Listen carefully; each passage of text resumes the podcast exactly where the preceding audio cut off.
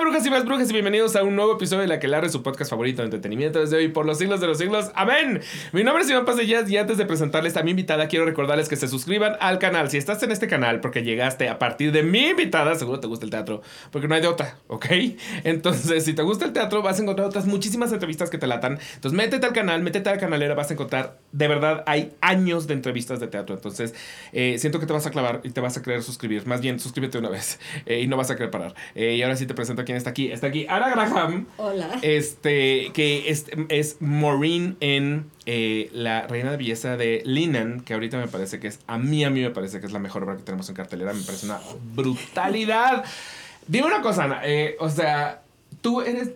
Yo, yo sé que tú traes muchas obras, pero no sé si es el caso de la belleza, de la reina de belleza, que tú la trajiste o tú nada más estás participando en el proyecto. Oh, es, es producción de mi compañero. Ok, sí, es producción de, de- de tu compañía. ¿Por qué esa? ¿Ya habías tenido como algún acercamiento con, con Martin McDonough? Yo personalmente no, pero a Antonio, que es el director artístico de la compañía, hace muchos años hizo el Oeste Solitario. Ah, ok, ok, la ok, otra ok. parte. A él lo invitaron y actuó y pues es una obra sumamente divertida y muy buena. Me gusta que le llamemos divertida. o sea, es que Es sí es que sí son divertida. Sí, sí es divertida, sí es divertida. Son muy divertidas. Es devastadoramente divertida. Entonces, un poco estaba yo con Angélica Rogel, la directora, es mi amiga mía, y estábamos platicando de que nos gustaría trabajar un día juntas, Ajá. ¿no? Y qué personaje le gustaría ser. Y entonces me acordé del Oeste Solitario. Dije, ah, le voy a dar una repasada a La Reina de Belleza Lina, que fue la primera obra. Y dije, bueno, todavía sí. Bueno, era prepandemia, entonces todavía aguantaba el casting prepandemia. Y ahorita ya se me está pasando, pero este, todavía lo aguantaba y desde entonces estábamos tratando de, de levantar este proyecto. O sea, empezaron pre- prepandemia con, con búsqueda de derechos y. No, lo íbamos a estrenar, ahí te va, lo íbamos a estrenar en mayo del 20. Oh, fue otros de los. Oh, yo, nada más escucho. No tienes idea cuántas historias escuchamos de gente que vino a podcast a decirnos el 2020 era el. Ahí vamos a estar. Pero mira, qué bueno que no lo estrenamos, porque lo íbamos, no conseguíamos, es- este es un efiteatro, no conseguíamos apoyos de efiteatro, porque todo el mundo lo leía y, y de- nada más por el lenguaje, pues como que las empresas no muy se emocionaban. Claro, pero tienen que, enten- que entender que al final del día estás traduciendo directo del, del irlandés y los irlandeses pues hablan así. O sea, y esa gente, aparte, y esa ¿no? gente. O sea, eso es, es parte de su naturaleza y de su mala educación que tienen por todos lados. Claro. Y de la diversión y de, y de lo que hace al autor muy accesible a un público joven, que no es fácil en el teatro, que el público joven se enganche. Exacto. Pero pues sí, las empresas no les, no les emocionaba mucho la idea de ligar su nombre con ese lenguaje. y- Pero ¿De qué se trata la obra? Qué raro que lo Ah. digas. Porque digo, el que, el que se trata la obra puedo entenderlo, pero lo del lenguaje se me hace muy chistoso porque al final siento que, que me parece chistoso que, que, que para mí queda muy claro que es una convención. O sea, que es así hablan estos personajes, queda muy claro de dónde vienen, eh, qué tipo de gente son. Entonces, pues claramente no van a hablar de una manera refinada. Entonces, qué, qué chistoso que, que el lenguaje los, los agarre como, como con cierto miedito cuando es como, hay otras muchas cosas eh, en el teatro que probablemente aceptarías con mucha facilidad. Ajá, o mucho más impactantes o lo que sea, que tal vez aceptarías con mucha facilidad pensando como, ah, así es la obra, y el lenguaje no, es como... Pues el lenguaje y el tema, ¿no? O sea, también era así como de qué se trata la obra. A ver, ¿de qué se trata la obra? Ah, sí, sin spoilers. De una relación tóx- tóxica madre-hija Sí, llevada a últimas consecuencias. exacto, sí. Pero como por más que le queríamos dar, porque las empresas generalmente dicen, ah, es una comedia. Sí, es una comedia. Es una comedia negra, pero es una comedia. Es, es una comedia muy negra. Pero Entonces, sí. bueno, ya habíamos dicho, no importa, no vamos a conseguir dinero, hagámosla. Y nos íbamos a aventar en mayo justamente, y fue cuando se cerró todo. Y eso nos dio pues la oportunidad de como cerrar filas con, con otras empresas y de buscarle por otros lados y finalmente pues sí también fue muy afortunado que hubo el recurso y que el teatro helénico nos aguantó. Claro. Ahora sí, ahora sí va a salir nuestra Ahora sí, ahí viene. O sea, sí. ahorita sí hay EFI. Ahorita, este es un EFI. Ok, ok. Pero es como un tercer intento de EFI, ¿no? De, de primero no te lo autoriza el EFI, segundo no consigues contribuyente y si te lo autoriza el EFI, bueno, ya era así como... ¿Y como qué hubiera pasado si no, o sea, en el caso de que no hubiera habido EFI, Lo ¿cómo la íbamos a libran? hacer de todas formas. O sea, así de que vamos a vender nuestro coche. Pues no sé, vamos a hacerla más pobremente. No, Ah, bueno, No va sí. a ser la escenografía de nuestros sueños. Es que la escenografía, pero la escenografía de sus sueños es un sueño. Es hermosa, ¿verdad? Es hermosa. Es increíble cómo entras a la, a la casita de Maureen. O sea, es perfectamente funcional. Es, es o sea, me- siento que si me paro ahí estoy en la sala de una casa. Sí, francamente es el- estoy en el comedor, puedo comer, o sea, puedo, puedo prepararme de comer, ya sabes. Es una cosa muy bella. Es muy linda y es la primera vez que yo hago un realismo de este tipo. Como actriz, como productora, o lo que sea. Pero creo que Angélica tiene muy buen ojo y tiene mucho talento. Que las cosas que ha hecho, el juego de la silla, por ejemplo, que era este mismo tono de realismo, le quedó súper bonita. ¿no? Súper, súper bonita. Creo que es, es como donde ella está más cómoda. Y entonces yo nada más veía que seguían comprando cosas para la casa.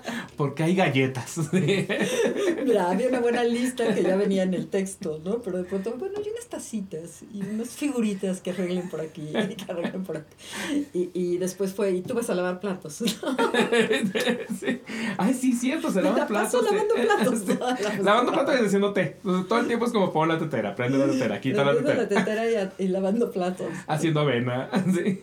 Y pues sí, fue, fue un reto porque no, no estamos, pues no es un tono que, que hagamos mucho en el teatro, ¿no? Hacemos Claro. como mucho ah, realismo sintético o una cosa ya más abstracta y, y también creo que por los recursos económicos siempre estamos tratando de que haya lo menos en escena Claro, claro, claro, claro. y aquí hay lo más.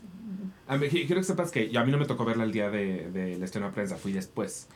Y en el Inter me encontré con una amiga que sí había ido al estreno y me dijo, quiero que le pongas mucha atención a la escenografía porque yo nunca había visto una escenografía tan bien adaptada además al Foro La Gruta. O sea, que yo dijera, esto es perfecto para el Foro La Gruta. Y yo le dije, ay, yo a mí se me ocurren varias en el Foro La Gruta, pero ya después de que la vi dije, ya entendí lo que quiso decir. O sea, si no, es que él peluceó otras escenografías en el Foro La Gruta, sino que es que el Foro La Gruta se vuelve una casa. O sea, eso es lo que, lo que creo que eventualmente entendí de lo que ella me quiso decir. Y sí, Qué bonito, fíjate, yo no, bueno, obviamente no la he visto porque aparte tuvimos dos ensayos ahí en la gruta, es así como que entras mañana, haces tu Ah. técnico y ya estás. Entonces, pues no me ha tocado ver la iluminación y todo, lo he visto en fotos y se Oh, ve claro, ese es espectacular buen en fotografías. Este, sí se ve súper bonito, creo que también la iluminación que hizo Patricia Gutiérrez está padre está increíble, está increíble, increíble. Todo es muy bonito. y, y le ayuda mucho. Y la escenógrafa es una escenógrafa muy joven, muy, muy joven, Eva Guiñaga, que hizo esto que hizo Martina Costa el, hace un par de años. Eh, junio 93. junio del Ay, 93, yo, ya le le quedó- me gatiné porque la- yo también en la fecha no la sé. Le quedó también muy bonita. le quedó muy bonita, pero era muy, mucho más reducida, creo yo. Bueno, no, ahora que lo pienso, tenía unas cosas muy interesantes también, como de que Y se abrían Y puertitas. le salía un afuera. grito de abajo. Ajá, y de pronto así. era como veían una televisión y se abrió una puertita y era la televisión. Sí, me acordé que, que tenía cosas muy bonitas Tenía cosas muy bonitas. Y, y bueno, la idea original la había hecho Mauricio Asensio. Asensio antes de la pandemia y luego ya no pudo estar. Ah, ok. Pero nos dejó como el concepto, ¿no? O sea, como decir, bueno, ya yo creo que la cabaña tiene que ser como en esto y luego ya llegó Eva a, a hacer los planos y a darle su toque y Ya, a fíjate que yo no, lograba de todo entender cuál era el, el papel de, de, de los tres, porque yo decía, aquí, eh, o sea, se, se acredita un como creador escénico, pero luego está diseñador escénica y luego diseñador de iluminación. Entonces yo decía, Mauricio Asensio exactamente qué hizo, o sea, como que cuál fue su... Sí, él se sentó con la directora, tuvieron la idea, vamos a hacer la cabaña, queremos que sea naturalismo, lo más pegado al naturalismo. Este, tenía como algunas ideas de colores, de inspiración de algunos cuadros y eso, él fue maestro de Eva. Entonces cuando no pudo estar, él dijo, yo les regalo Ella. mi idea, ¿no? Y, y inviten a Eva. Y Eva, que fue su, su alumna, pues Ajá. como que captó exactamente como por dónde estaba. Digamos que la atmósfera, el colorido, Sí, sí, el, sí. el sentimiento es el de Mauricio y ya la realización es la de Eva. Ok, es que es, eh, tiene cosas muy bellas como el hecho de que llueve, o sea, yo sé que es una tontería, pero que veas llover a partir de una ventana en teatro siempre será como que te lleven a ese, a ese lugar donde, donde las cosas son muy existentes. Entonces así, la, la- o sea, la, la obra empieza, esto no es en absoluto un spoiler, porque literal así empieza la obra y está lloviendo. Y estás viendo una ventana y estás viendo la lluvia y eso es una cosa que es como... Es muy bonito, o sea, te lleva, te lleva de inmediato, te transporta de inmediato a, a la fantasía. Ya, ya, ya no hay como un esfuerzo de por medio de tratar de identificar dónde estás, es clarísimo dónde estás. Entonces, eso siento que, que son esos detallitos como los que van haciendo de una obra algo que se va eventualmente convirtiendo en cada vez más perfecto. Pero desde que, literal, desde que yo vi lluvia en la ventana, dije, vengo, vengo a ver algo muy emocionante. Pues es que, eh, digo, la verdad es que sí, tuvimos esos recursos para hacerlo, aunque está hecho no, no como recursos este, de Broadway, ¿no? O sea, está Claro, hecho bueno. artesanalmente como hacemos nosotros las cosas. Claro. Pero no se, no se necesitan los recursos de, de Broadway, esa es la realidad. O sea, creo que a, a mí me gusta mucho lo que hacemos en México, porque siento que, que justo ves a gente trabajando con, con presupuestos mucho más apretados que, que los de Broadway y resolviendo de maneras ultra creativas. Sí. A mí eso me fascina, o sea, ver una escenografía inesperada pero, pero chiquita, a mí me, me emociona mucho, o sea, como que digo, claro, esa caja, es una caja, pero es perfecta.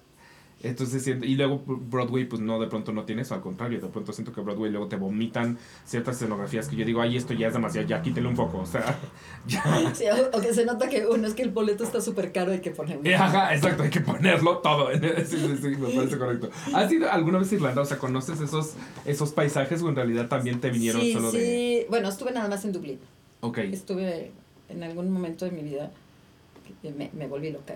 me, me lo imagino muy verde todo. Sí. Y dije, quiero ir a un festival en Dublín, ¿por qué no?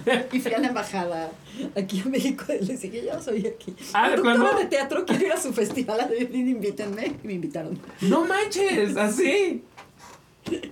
¿Quién fuera a creerlo? ¿Y qué obras te tocó ver? ¿Alguna así especial que dijeras, de esta me acuerdo mucho? Ay, fíjate que vi una cosa de teatro danza, una Giselle de teatro danza, no me puedo acordar cómo se llamaba la compañía. Ajá. Pero era una cosa increíble, así, realmente increíble. Y estaba yo sentada y como a tres lugares de mí estaba la Pasha sentada.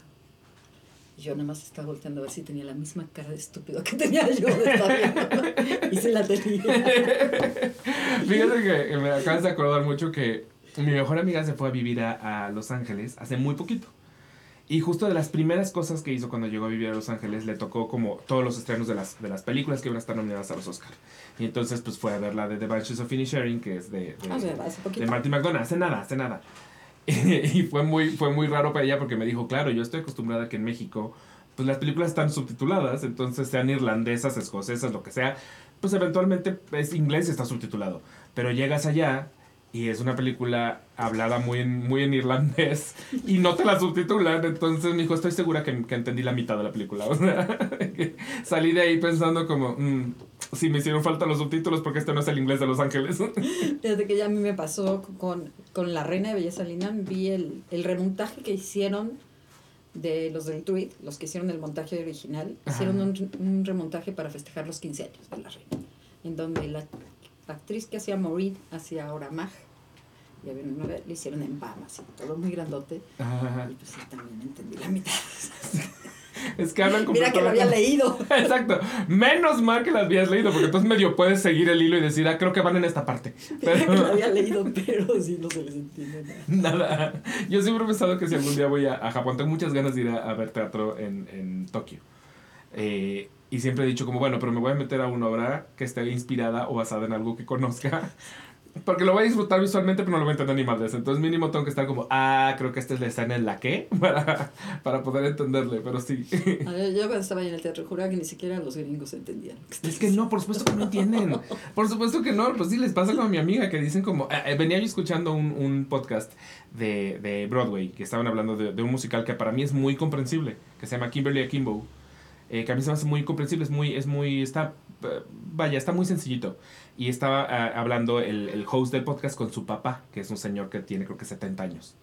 Y él dijo, a mí a mi edad ya me cuesta trabajo cuando están cantando, seguir lo que es la narrativa de lo que están contando. O sea, empieza, empiezo a escuchar más la voz y va, va, que la letra. Entonces de pronto me doy cuenta que no entendí de qué, de qué iba la canción. Y eso lo estaba contando él. Entonces decía, yo tengo que llegar a mi casa a escuchar el disco para ponerle atención a las letras y decir, ah, ya sé que vi. Porque en el teatro, en el teatro me voy. Me voy con cualquier otra cosa que me distraiga y ya no escuché lo que dijeron. Y eso que es gringo. Entonces... Sí, a veces pasa. Sí, sí pasa.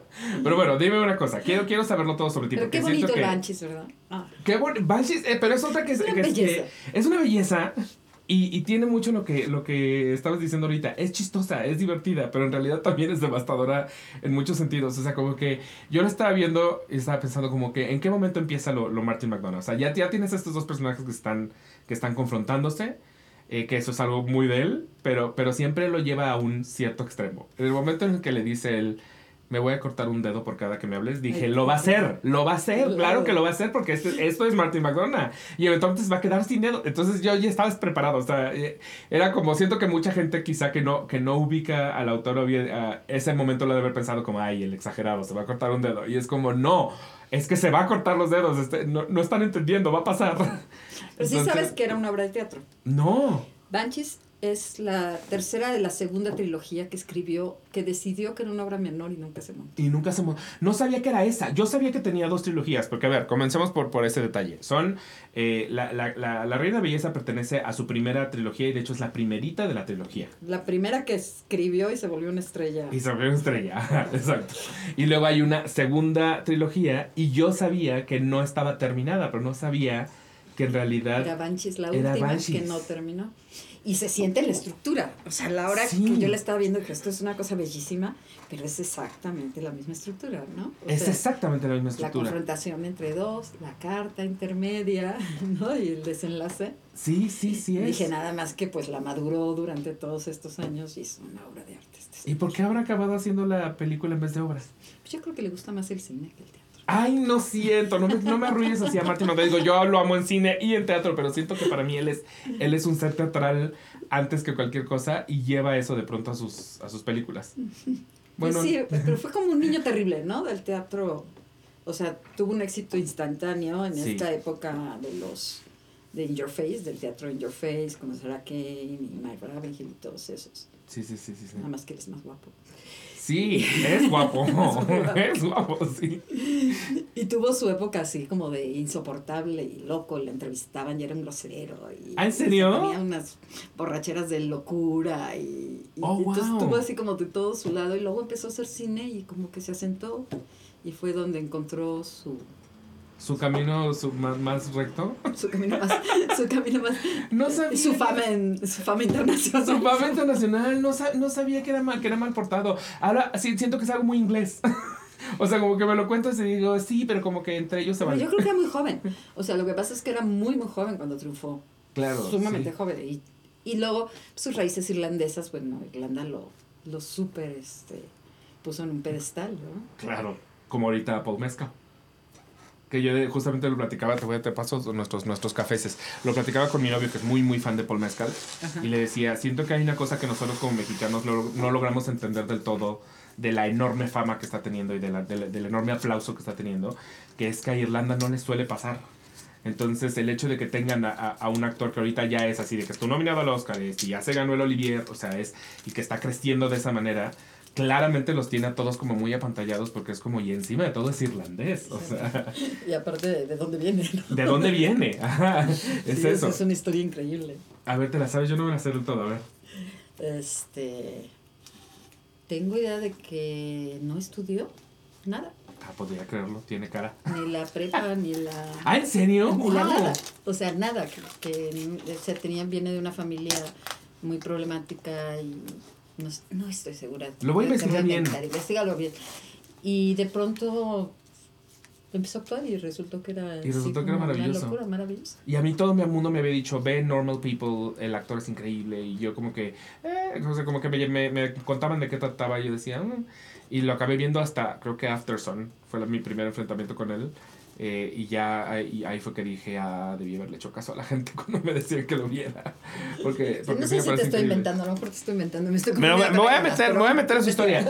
Pero lo podría creer, o sea, sí, sí, sí creo que de algún lugar viene el hecho de que en Irlanda estén tan emocionados por, sí, por él. Sí, sí, bueno, es que es magnífico. Exacto. Es magnífico, y justo son, son esas historias las que de pronto no conocemos en, en México y que vas a, a obras como la, la, Reina de Belleza y te queda muy claro, por ejemplo, el, el, dónde están situados los irlandeses en un tema de contexto político en comparación con los ingleses.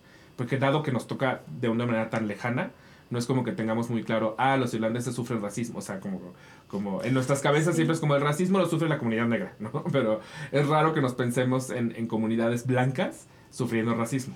Es una de las partes que a mí me interesan mucho de la obra, que me gusta mucho. Creo que nos podemos relacionar muy fácil con el asunto migratorio, ¿no? Sí, Con el asunto de tener al país vecino imperialista que te tiene la pata encima del país Claro, y que claro, claro. tratas de ser independiente y no te suelta. claro. Y que la gente que se vaya además es para ir a limpiar baños y para que lo. Y lo tienes una insulten, relación amor-odio, Y ¿no? tienes una relación amor-odio. Porque por un lado, pues sí, sí hay muchas cosas que admirar y muchas cosas que te gustaría tener, Claro, ¿no? Y por otro lado, pues sí hay una serie de resentimientos y lo hace muy bien, lo espejea muy bien en la obra McDonald con Inglaterra y Irlanda, claro. que son Magna Orin. Exacto, exacto. Sí, un día sí, voy sí, y te pongo una bomba. Sí, sí, sí. Pero y al mismo tiempo tienen también, ah, creo que el personaje de Pat representa entonces a Estados Unidos. Porque también hay un hay una admiración a Estados Unidos. admiración de Estados Unidos, pero para ellos es algo lejano, ¿no? Es, lejano. que, que si lo transportamos a lo mejor para nosotros es Europa. ¿no? Exacto, Nos suena justo. muy idílico y que no son tan horribles como Estados Unidos para nosotros. es- Exacto, idea Como. España, como que de pronto tenemos esta idea quizá de España. Sí, ¿no? De, de un lugar distinto.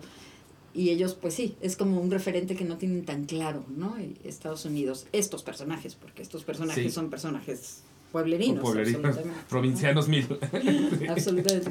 Pero es muy bonito y, y, y es muy curioso porque lo que hace en la trilogía después, en el oeste solitario, no sé si la conoces, Sí, pues es lo mismo, es la misma historia. es exactamente lo mismo. O sea, Nada más es que son dos hermanos. Son herma- ajá, exacto. Son her- hermanos, son mamá e hijo y son pareja y expareja, ¿no? La que cree que está muerta. La de la Conamara, la calavera de Conamara. La calavera de Conamara, exacto. Entonces siempre son como dos personajes que se. Que se y es la misma enfrentan. estructura y funciona muy bien. la- entonces, yo cuando traducía La Reina, me morí de risa traduciéndola, porque aparte que haya creado este universo desde la primera obra, donde están los personajes de todas las otras obras también y los menciona.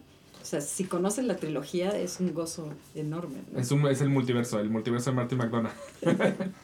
Fíjate que yo en realidad he visto pocas obras de él montadas, montadas, porque pues en realidad no me ha tocado tantas. Pero me tocó todavía Hangman y asesiné por verla. O sea, sí fue. eh, voy a estar en Nueva York el tiempo en el, en el que está Hangman, a ver qué chingados hago, pero tengo que ir a verla. Está padrísimo. Está padrísima, está padrísima y aparte me emocionaba mucho ver a Alfie Allen en ese momento, que, que es un- uno de los actores, y como que venía recién salidito de Game of Thrones, y entonces yo decía, quiero ver a Alfie Allen, tengo muchas ganas de ver a Alfie Allen.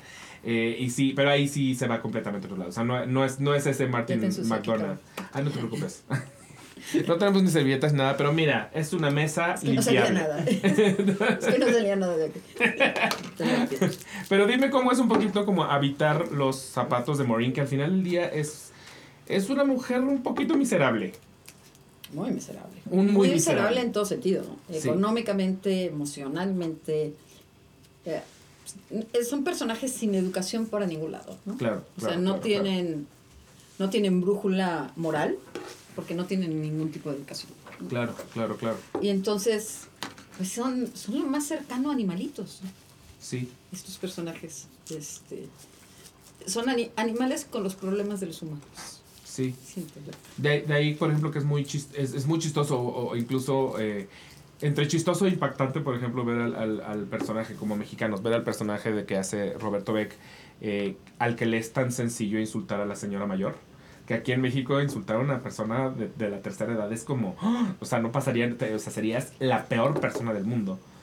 Eh, si le hablas a, a una persona mayor que además no conoces técnicamente, como le habla él a, a, a se llama, ¿no? Pero ni siquiera acusa recibo más.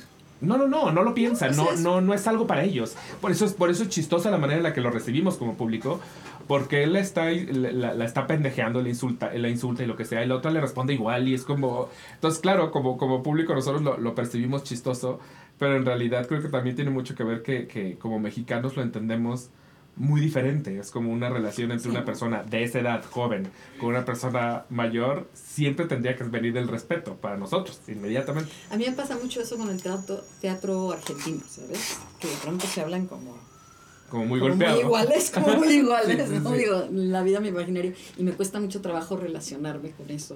En el Sí, teatro argentino, ¿no? Como, como iguales, como que no parecen la mamá y la hija. Ajá, ajá, sí, sí, sí, totalmente. Pero aquí hay algo que hace este autor, la manera en la que dialoga, que puedes entender el contexto. Y siento que a partir de todo ese contexto es más fácil relacionarte, a lo mejor por contraste, ¿no? Sí, sí, sí, sí. Este, Pero sí, sí, así son todos también. Todos, todos hablan y dicen lo que piensan en todo momento, ¿no? Pues son incapaces de ocultar nada, ¿no? Hay, hay un texto de Pato cuando dice, este, le tenía las manos encima a la gringa, es que no me había dado cuenta que había llegado. Sí, sí, sí, sí, sí, sí, sí, sí.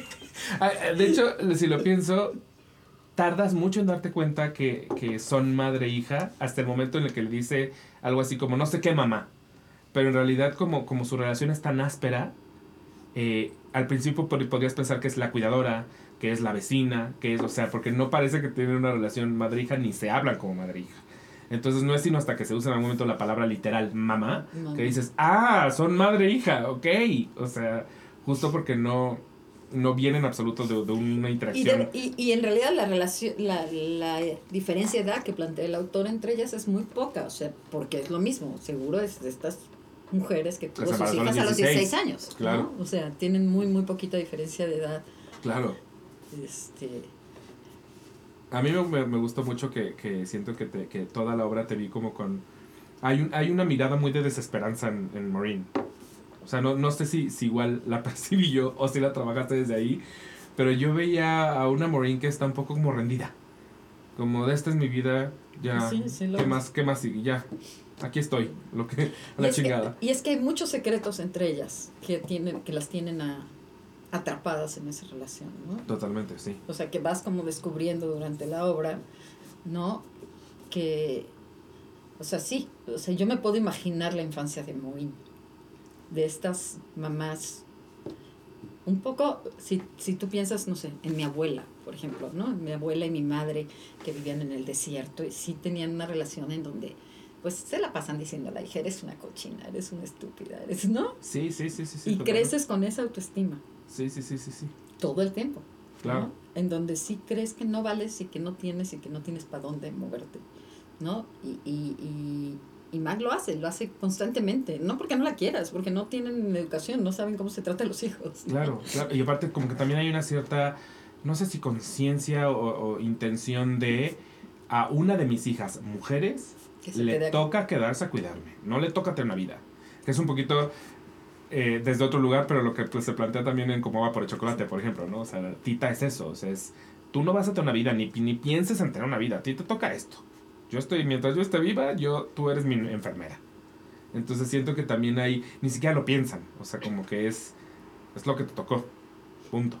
Sí, y, y hay esto, ¿no? Y te tengo que mantener en esa autoestima para que no salgas, Exacto, para ajá, que no exacto. salgas de aquí. Sí, sí, es, y si yo te hago para abajo, tú solita en realidad nunca, nunca te vas a sentir suficiente como para estar en el mundo de allá afuera. Es muy triste eso. O sea, es muy triste, pero así son las dinámicas familiares, Sí. y tiene estas otras dos hermanas que no la hacen en el mundo a la mamá y la mamá se pasa pendiente del radio a ver en qué momento le mandan un saludo, ¿no? Sí, sí, sí, sí, sí, sí. Y a la otra hija que está ahí todo el tiempo cuidándola y atendiéndola, no le aprecia, pero nada. Pero ni tantito. De hecho es bastante, es bastante, es una comedia que ya ahorita que la estamos analizando bajo esos términos, es súper trágica. Pero son, son las consecuencias del bullying. Claro. Pueden ir lejos, ¿no? Sí, exacto. Y el bully, la cosa es eso, el bully puede ser tu mamá.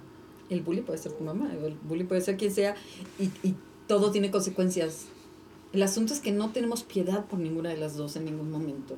No. Y tenemos, que es extraño, porque podría no, pero algo hace el autor que lo logra, tenemos cierta empatía por ambas. ¿No? O sea, son personajes tan desposeídos de todo que, que te caen bien. Sí, en efecto, sí. Porque podrían ser horribles y pues ay, me- no me importa su destino, ¿no? que se mueran todos. Sí, sí, sí, totalmente. En realidad sí. O sea, estás notando, estás notando lo horribles que son, pero al mismo tiempo no, no hay agrura hacia ellas. O sea, no, o como público te- las quieres, quisieras que le fueran bien. Sí, y especialmente a Maureen como, como, como que eh, que ti- le empiezas a ver que, que tiene este ojitos por pato. eh, y quieres que acabe con pato. O sea, es como, ojalá le vaya bien con pato. Claro, sí, tienes, tienes un poquito eso. Pato, que es el único ser más o menos decente de ese lugar. Pues más o menos, mira. No sé si lo logra del todo, pero lo intenta. ¿No has visto una serie que se llama Swarm, de pura casualidad? No. Porque está, está siendo muy aplaudida, pero justamente a mí me está costando mucho trabajo. Es de, es de Prime. porque la protagonista ahí sí, para que veas, no hay, no hay manera de estar de su lado. O sea, es además de, que la pintan igual quizá de horrible, horrible como estos personajes, pero no tienen nada que la redima. Entonces, totalmente eh, estás, ella es la protagonista, entonces estás pendiente de ella durante toda la serie. Y es muy difícil estar de su lado, es muy difícil que quieras que acabe bien para ella. Y a mí eso me cuesta mucho trabajo en una serie, en una obra, lo que sea. Si el protagonista de, de plano digo, Ugh, es que no lo soporto, me cuesta mucho trabajo entrarle al, a la historia. Por es muy fácil que te pase eso con obras. Sí, cuando se lo llevan al otro extremo. Como las dices que, que se mueran todos. Que se mueran todos. Porque ya llevo aquí una hora y media. Exacto. Porque el, el, anti, el antihéroe me cae bien. O sea, yo puedo con el antihéroe. Pero ya si de plano el, el antihéroe me resulta uh, amargo, algo, o sea, como, un, como una bola de tenis en la garganta, y es cuando digo, no. No, yo creo que tienen que tener algo en lo que sí te puedas reconocer. Exacto. Alguna fragilidad. Algún, o sea, yo creo que sí todos nos podemos reconocer en esa necesidad de que tus padres te quieran, ¿no? Por lo menos tantito. Mm, eh, eh, por la parte de, de, la familia, pero yo con Marine, por ejemplo, más bien me reconozco mucho más fácil en, en, la inseguridad que te provoca el que te guste alguien. O sea, el, pensar, soy nadie para esta persona. O sea, y si me pela es porque algo más trae en la cabeza. No, no es forzosamente, al, algo, algo no está del todo bien. Cuando todo, cuando todo suena demasiado bien, algo no está bien. Entonces, como esta mentalidad que tiene Maureen de, no, pero seguro no le gusto tanto, seguro no le importo tanto, seguro en realidad soy la, la, la sobra. Entonces, siento que ahí yo, por ejemplo, me puedo reconocer sí, En ese momento que son sus inseguridades. Exacto. Absolutas, y el otro pobre ni siquiera ha dicho nada. Sí, exacto, sí, sí, me parece que sí, sí hay, sí hay un valor reconocible en, La Reina de Belleza de Lina. Y tú conseguí, o sea, digamos que, que, ¿cómo se formó el equipo? Porque hicieron un equipazo, o sea este a riesgo de que nos acusen de ser demasiado blancos todos.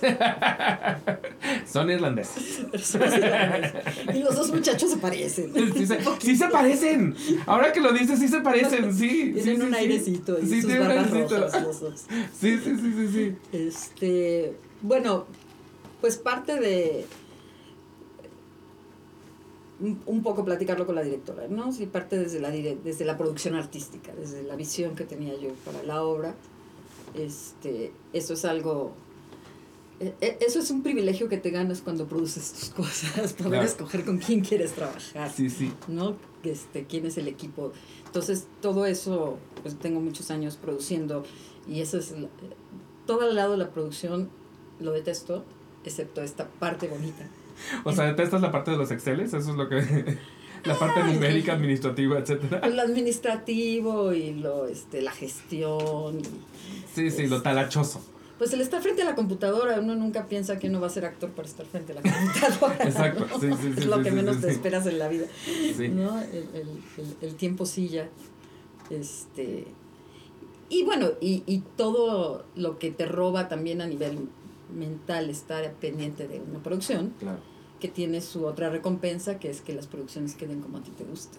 Sí, totalmente. O sea, el, cuidado, la calidad de la producción, este, los detalles, es algo que a mí sí me apasiona muchísimo y también me apasionan los equipos de trabajo. ¿no? Poder estar con gente con la que tengas química, que tengan la misma visión del teatro que tienes tú, que le pongan lo mismo, ¿no? Este, a veces no sale, a veces escoge uno mal y una parte del equipo no lo pone. Pero en esta sí quedó muy bien. este, los cuatro siento que están allí, están con, con, su corazón. Sofía fue la última en, en integrarse al equipo. Teníamos otra, otra idea que no funcionó. Mira, todo cae en su lugar, esa es la realidad. una idea que, una idea que no funcionó. que se parece. No, la verdad nunca fue buena idea, pero era un buen riesgo. Siempre supimos que era una mala idea, pero, pero era un buen riesgo. Sí, sí, sí, a veces, sí, sí. Y pues buscando este, para ese personaje, pues no es fácil, ya no hay tantas, ¿no? No es como cuando son las actrices jóvenes, pues hago un casting. Bululan, exacto. A ver quién es como una pirámide. ¿no? A ver qué me sorprende. A, a, esa edad ya no hay mucho. Y de pronto, por su lado, Angélica, y por mi lado a mí se nos ocurrió, oye, Sofía, ¿qué, qué es de Sofía? ¿No? ¿Ya habías trabajado con ella? No, la conocía porque hace muchísimos años cuando hice ECUS, ella iba con eh, en la gira con nosotros, este, con Bonilla, ¿no? Y, y tenía como un recuerdo de que era una muy buena persona. Todavía está un poco joven para la edad que queríamos de Maja. Pero la tienen muy bien caracterizada porque... Pues sí, porque aparte físicamente tiene ella, este, está molada físicamente, ¿no? Han sido, fueron unos años difíciles toda la enfermedad de Héctor y creo que también estuvo cuidando a su madre y todo. Entonces siento que físicamente sí nos daba la edad y sobre Sí. todo le dio muchísimo gusto, tenía muchas ganas de hacerlo y casi nadie piensa en Sofía como una actriz de teatro. No porque no lo sea, estudió en el CUT y es una actriz de teatro, sino porque pues mucho tiempo estuvo haciendo, produciendo por un lado y haciendo sus cuentos. ¿no? Claro. Entonces, le invitamos con de esto es un casting, o sea, te queremos oír. la queremos Ella ver. nos dijo, Ajá. escúchenme leer, escúchenme leer, a ver cómo se sienten. Hace muchísimo que yo no hago nada. Y sentimos una gran, gran química con ella. Y ha sido un- de veras un privilegio trabajar con ella. Y creo que, pues creo que está haciendo un trabajo. No, está haciendo un trabajo, ¿qué dices? Está haciendo un trabajo espectacular. Es un trabajo espectacular. De hecho, me, me justamente me, me parece chistoso eh, eh, imaginarlas como en el backstage siendo buenas amigas y compañeras, porque dado que lo que nos muestran de frente es muchísima eh, disfuncionalidad, es raro pensarla como, claro, se acaba la obra y ellas vuelven a ser amigas. Y, y, y sabes que las dos estamos en un anticasting del personaje en muchos sentidos. O sea, Sofía no podía ser la mejor, es la mejor persona no podía ser mejor persona. Sí, Ser una mala persona en escena, Y nos la venden como un ojete. ser una mala persona en escena de veras no es ella. O sea, es- eso, eso sí no es, ¿no? ¿Y tú por qué te sientes fuera de perfil? Pues, bueno, este. Fíjate que mi directora se enoja mucho conmigo porque hay una parte, hay una- un texto que tengo donde le digo, Pato, ¿puedes venir a oler el fregadero? Y irremediablemente, una de dos de cada tres veces le digo, por favor. Ay, me encanta. Sí, Ahí está la tica. Sí, ya, sí, sí. No, perdón. Yo vengo de una casa donde decir tonto era mala palabra. Oh, ok.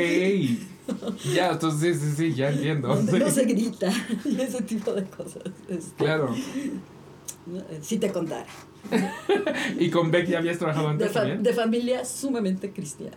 Ah, ¿en serio? Sí, O sea, ese texto nos hubiera asustado. Cristianos fundamentalistas.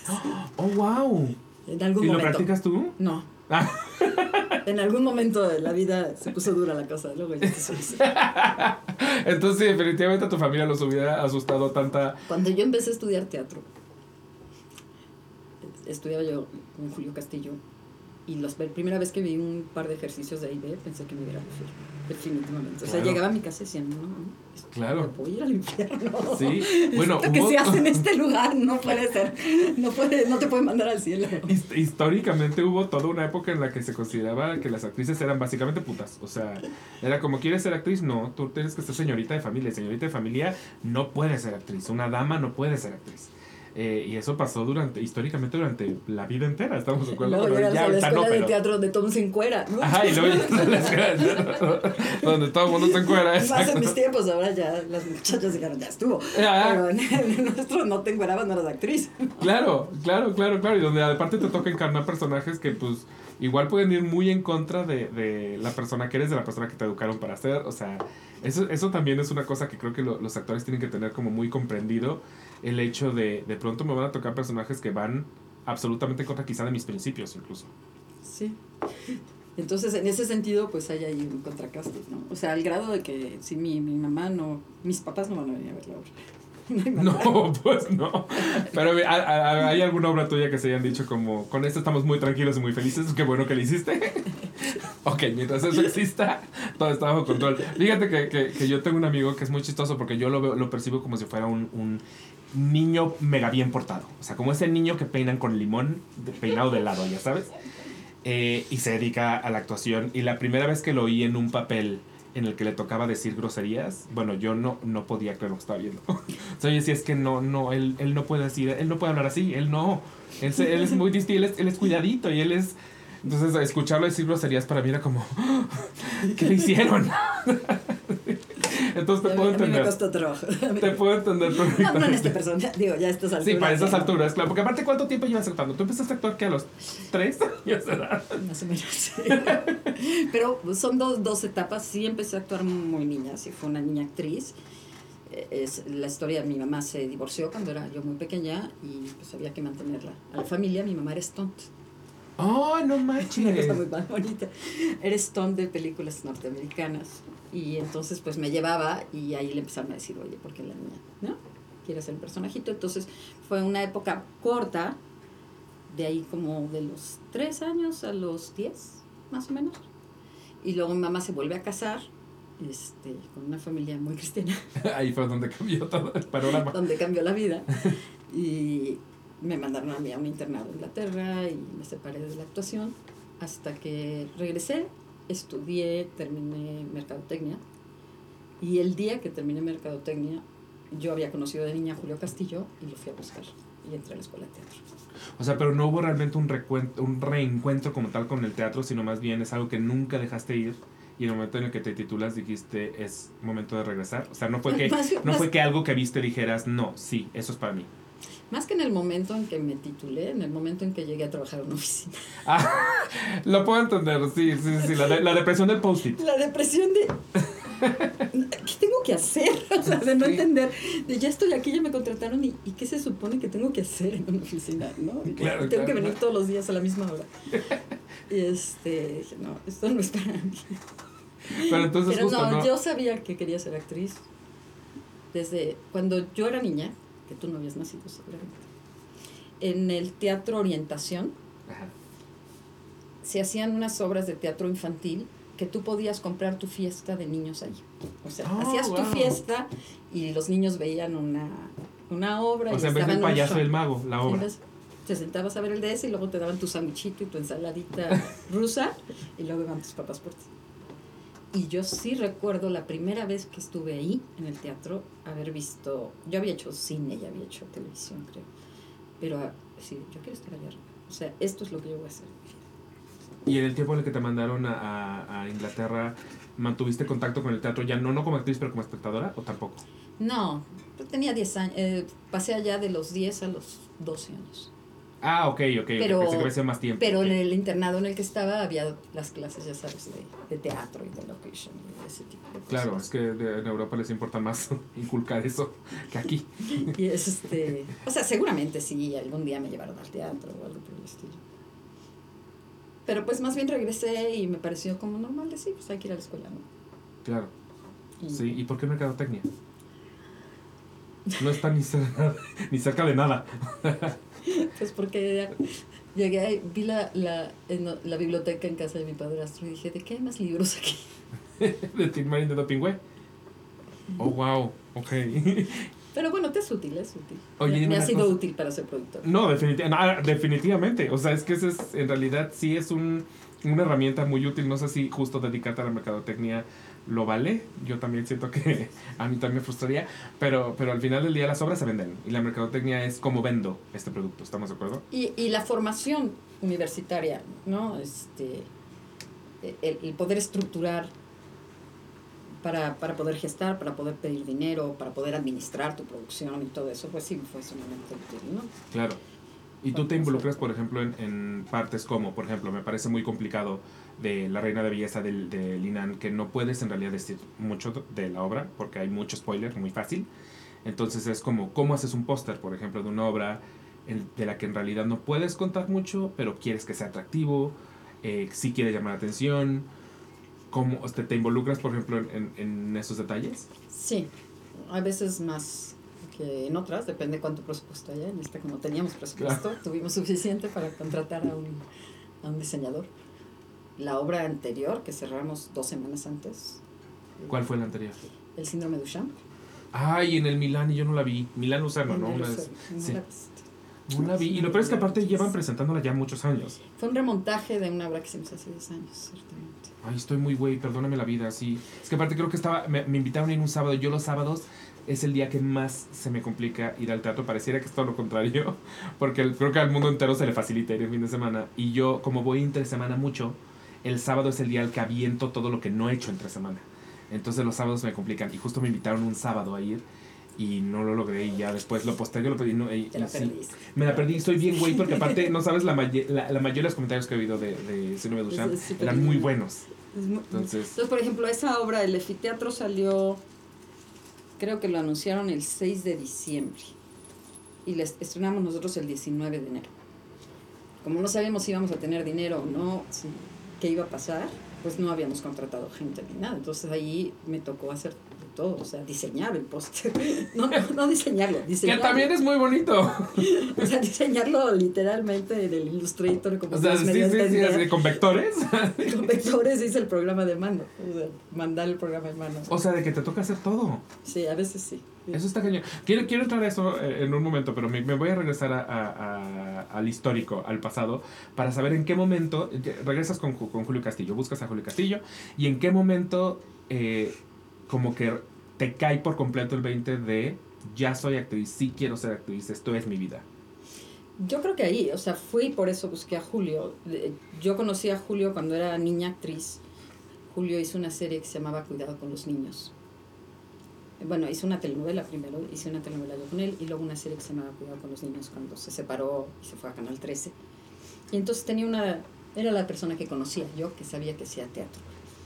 En aquel entonces él produjo una obra de teatro que se llamaba, él no dirigió una obra de teatro que se llamaba El pájaro azul. Era ¿qué tendría yo? ¿Ocho años? Bueno, era Sergio Kleiner, era el. Y era Juan Ferrara, creo que era el niño, y Irma Lozano era la niña. Y era una locura, una locura, una locura. Salía los pecados capitales, este, salía la gula y salía una mujer echando leche de las tetas. Y Oh, wow. Una cosa. Entonces, cuando yo vi eso, no solamente sabía que quería hacer teatro, dije, ese es el teatro que quiero hacer. Esa cosa enloquecida que nadie se espera. Entonces, todos los fines de semana me botaba mi mamá ahí en el teatro y yo veía las obras. Y luego me iba a comer con los hijos de Julia a su casa. Entonces teníamos una relación muy cercana, luego hicimos la serie y luego regresé. Sabía que tenía una escuela él, que era el NET. Entonces cuando, cuando acabé la carrera, que fui a hablar con él, y me dijo, ay, pero si tus papás se enteran que hacemos aquí México, nos van a mandar a la policía. Ante todo y más que nada eso. Sí. Y entonces él estaba dando un curso de perfeccionamiento. Este, yo no había estudiado la carrera de teatro y me dijo, vente primero aquí a este curso conmigo. Y en ese curso estaba Daniel Jiménez Cacho, Alejandro Reyes, eh, La Pajarita, o sea, la banda Top. Jesusa, la banda pesadísima, Ajá. pesadísima. Por eso te digo que sí dije yo, no, sí, me, me iré al infierno. Después de ver lo que hace esta gente aquí. Deja apago el solo porque lo está durando. Y bueno, Julio se murió al año siguiente. Pero me quedé en el NET y entonces estudié la carrera ya, ya en el NET. A la par que, que sí hacía mercadotecnia, que trabajaba haciendo mercadotecnia, me pagué la carrera de teatro en el NET. Y mi pensamiento en aquel entonces es, estoy entrándole tarde al juego, ¿no? O sea, las actrices de mi edad, que son Lisa Owen, más o menos es la generación de las sabias, ya estaban súper cotizadas y ya estaban haciendo sus cosas. Entonces fue cuando pensé en producir. Dije, "N- no va Hasta a ser... desde muy joven. Lo primero que hice, bueno, hice un par de cositas antes, pero el tercer montaje ya profesional que hice como adulto fue una producción mía, que fue Interiores de Woody Allen. No manches. ¿Cómo crees? O sea, en, en, en obra de teatro aquí en México, Interiores de Woody Allen, no sabían que se había presentado en México Interiores Interiores. de Woody Allen con Margarita Sanz, Ricardo Bluma. Wow, pero fue una necesidad entonces como de autogestión. Fue una necesidad de autogestión absoluta. O sea, a ver, nadie me va a invitar. Claro. Ahora ya, como que ahora ya lo hacen mucho, pero en aquel entonces no era tan común, ¿no? O sea, Sí, sí, nadie sí, me va a invitar y, y también quiero hacer el teatro que yo quiero hacer, ¿no? Claro. Entonces, este, en aquel entonces eh, me gustaba muchísimo, tenía yo un, un libro de guiones de Woody Allen y se me hacía sumamente teatral interiores. O sea, sí, sí, sí. Es súper, sumamente teatral. Por eso estoy impactado que hayan montado interiores. ¿Me dejas contestar? Porque normalmente no Claro, el pues. celular jamás en mi podcast, pero es mi jefa. Ok, entonces voy re- retomando con, con el hecho que, que decidiste adaptar Woody Allen. Eso me parece fantástico. Este, a mí Woody Allen me recuerda mucho a mi mamá. O sea, para mí es como un... eh, Es uno de los directores favoritos de mi mamá y mi mamá además se dedicó a enseñarnos su filmografía desde que yo era muy, muy chiquito. Entonces siento que yo conocí a Woody Allen cuando la gente no sabía ni que era Woody Allen. O sea, yo era ese niño raro que no sabía que eran los Simpsons, pero sabía que era interiores de Woody Allen. Entonces, a mí esto que estás diciendo me emociona mucho. Así de ser mi hijo pobrecito. no, ¿cuál pobrecito? Al contrario, qué bueno, qué bueno porque al final crecemos, crecemos, eh, crecimos más bien, o, al menos yo crecí como, como admirando las historias y a, los, y a los buenos escritores y a los buenos directores y a muchas cosas que muchas veces no nos enseñan, justo porque tal vez no tenemos esta cultura de enseñar teatro en las escuelas o, o tener más, mayor acercamiento con el cine o con, o con la tele más, la tele menos, menos telenovelesca, sino la tele tele. Eh, y saber quiénes son incluso los, los autores, porque luego también somos muy de, el actor es tal. Sí, pero ¿quién la hizo? O sea, porque las series tienen un showrunner, las películas tienen un escritor, tienen un director. Y esas son cosas que, que no se nos inculcan tanto. Pero bueno, no te traumaron, ¿verdad? Yo espero no, me, tra me traumaron por otras cosas. Eventualmente me traumaron. No, no, no, no, no, por, no por eso. Me lo llevaba a ver cine el cine iraní, porque el cine para niños iraní es una belleza. ¿Es bellísimo? Es bellísimo. El cine iraní es, es casi cine de niños, siempre, es precioso. Y entonces cuando estaba la muestra y eso me lo llevaba chiquito y como nadie iba a ver esas películas, pues le leía los subtítulos, ¿no? Pero bien chiquito, a los seis años mi hijo veía cine iraní. Eres mi mamá, así le digo, no sé si mi mamá me mandó, me, me llevó a, a, tal cual a ver cine iraní, pero me llevaba a ver cosas raras. Este, yo nunca olvidaré porque mi mamá y yo ambos salimos muy traumados de una película que me ha de haber llevado mi mamá cuando yo tenía nada, 13 años, una cosa así. ¿Por qué se le ocurrió? No sé, pero la película se llamaba Perversión. Tal vez era notorio que no era para un niño de 13 años. Y había unas escenas, unas escenas, que tanto mi mamá como yo salimos como, sí, tal vez esta no era. Tal vez esta no era. Hasta creo que hasta el día de hoy la recordamos como, ¿te acuerdas? Cuando, cuando te llevé a ver Perversión. Entonces sí, eres un poco mi mamá. O sea, mi mamá era de que yo de haber tenido esto, o sea, era yo tamaño Baby Yoda y me llevaba a ver a Betsy Pecanins, ya sabes, o sea. Entonces sí, creo que eres mi mamá un poquito. creo que soy tu mamá. Pero bueno, entonces me, me parece increíble que, que, hayas tomado de entrada la, la decisión de autogestionarte porque siento que muchos actores no lo hacen. Siento que hay de pronto esta necesidad de eh, voy a esperar a que me llamen, voy a hacer muchos castings y a ver en qué me quedo. Y es como, bueno, también puedes intentarlo tú.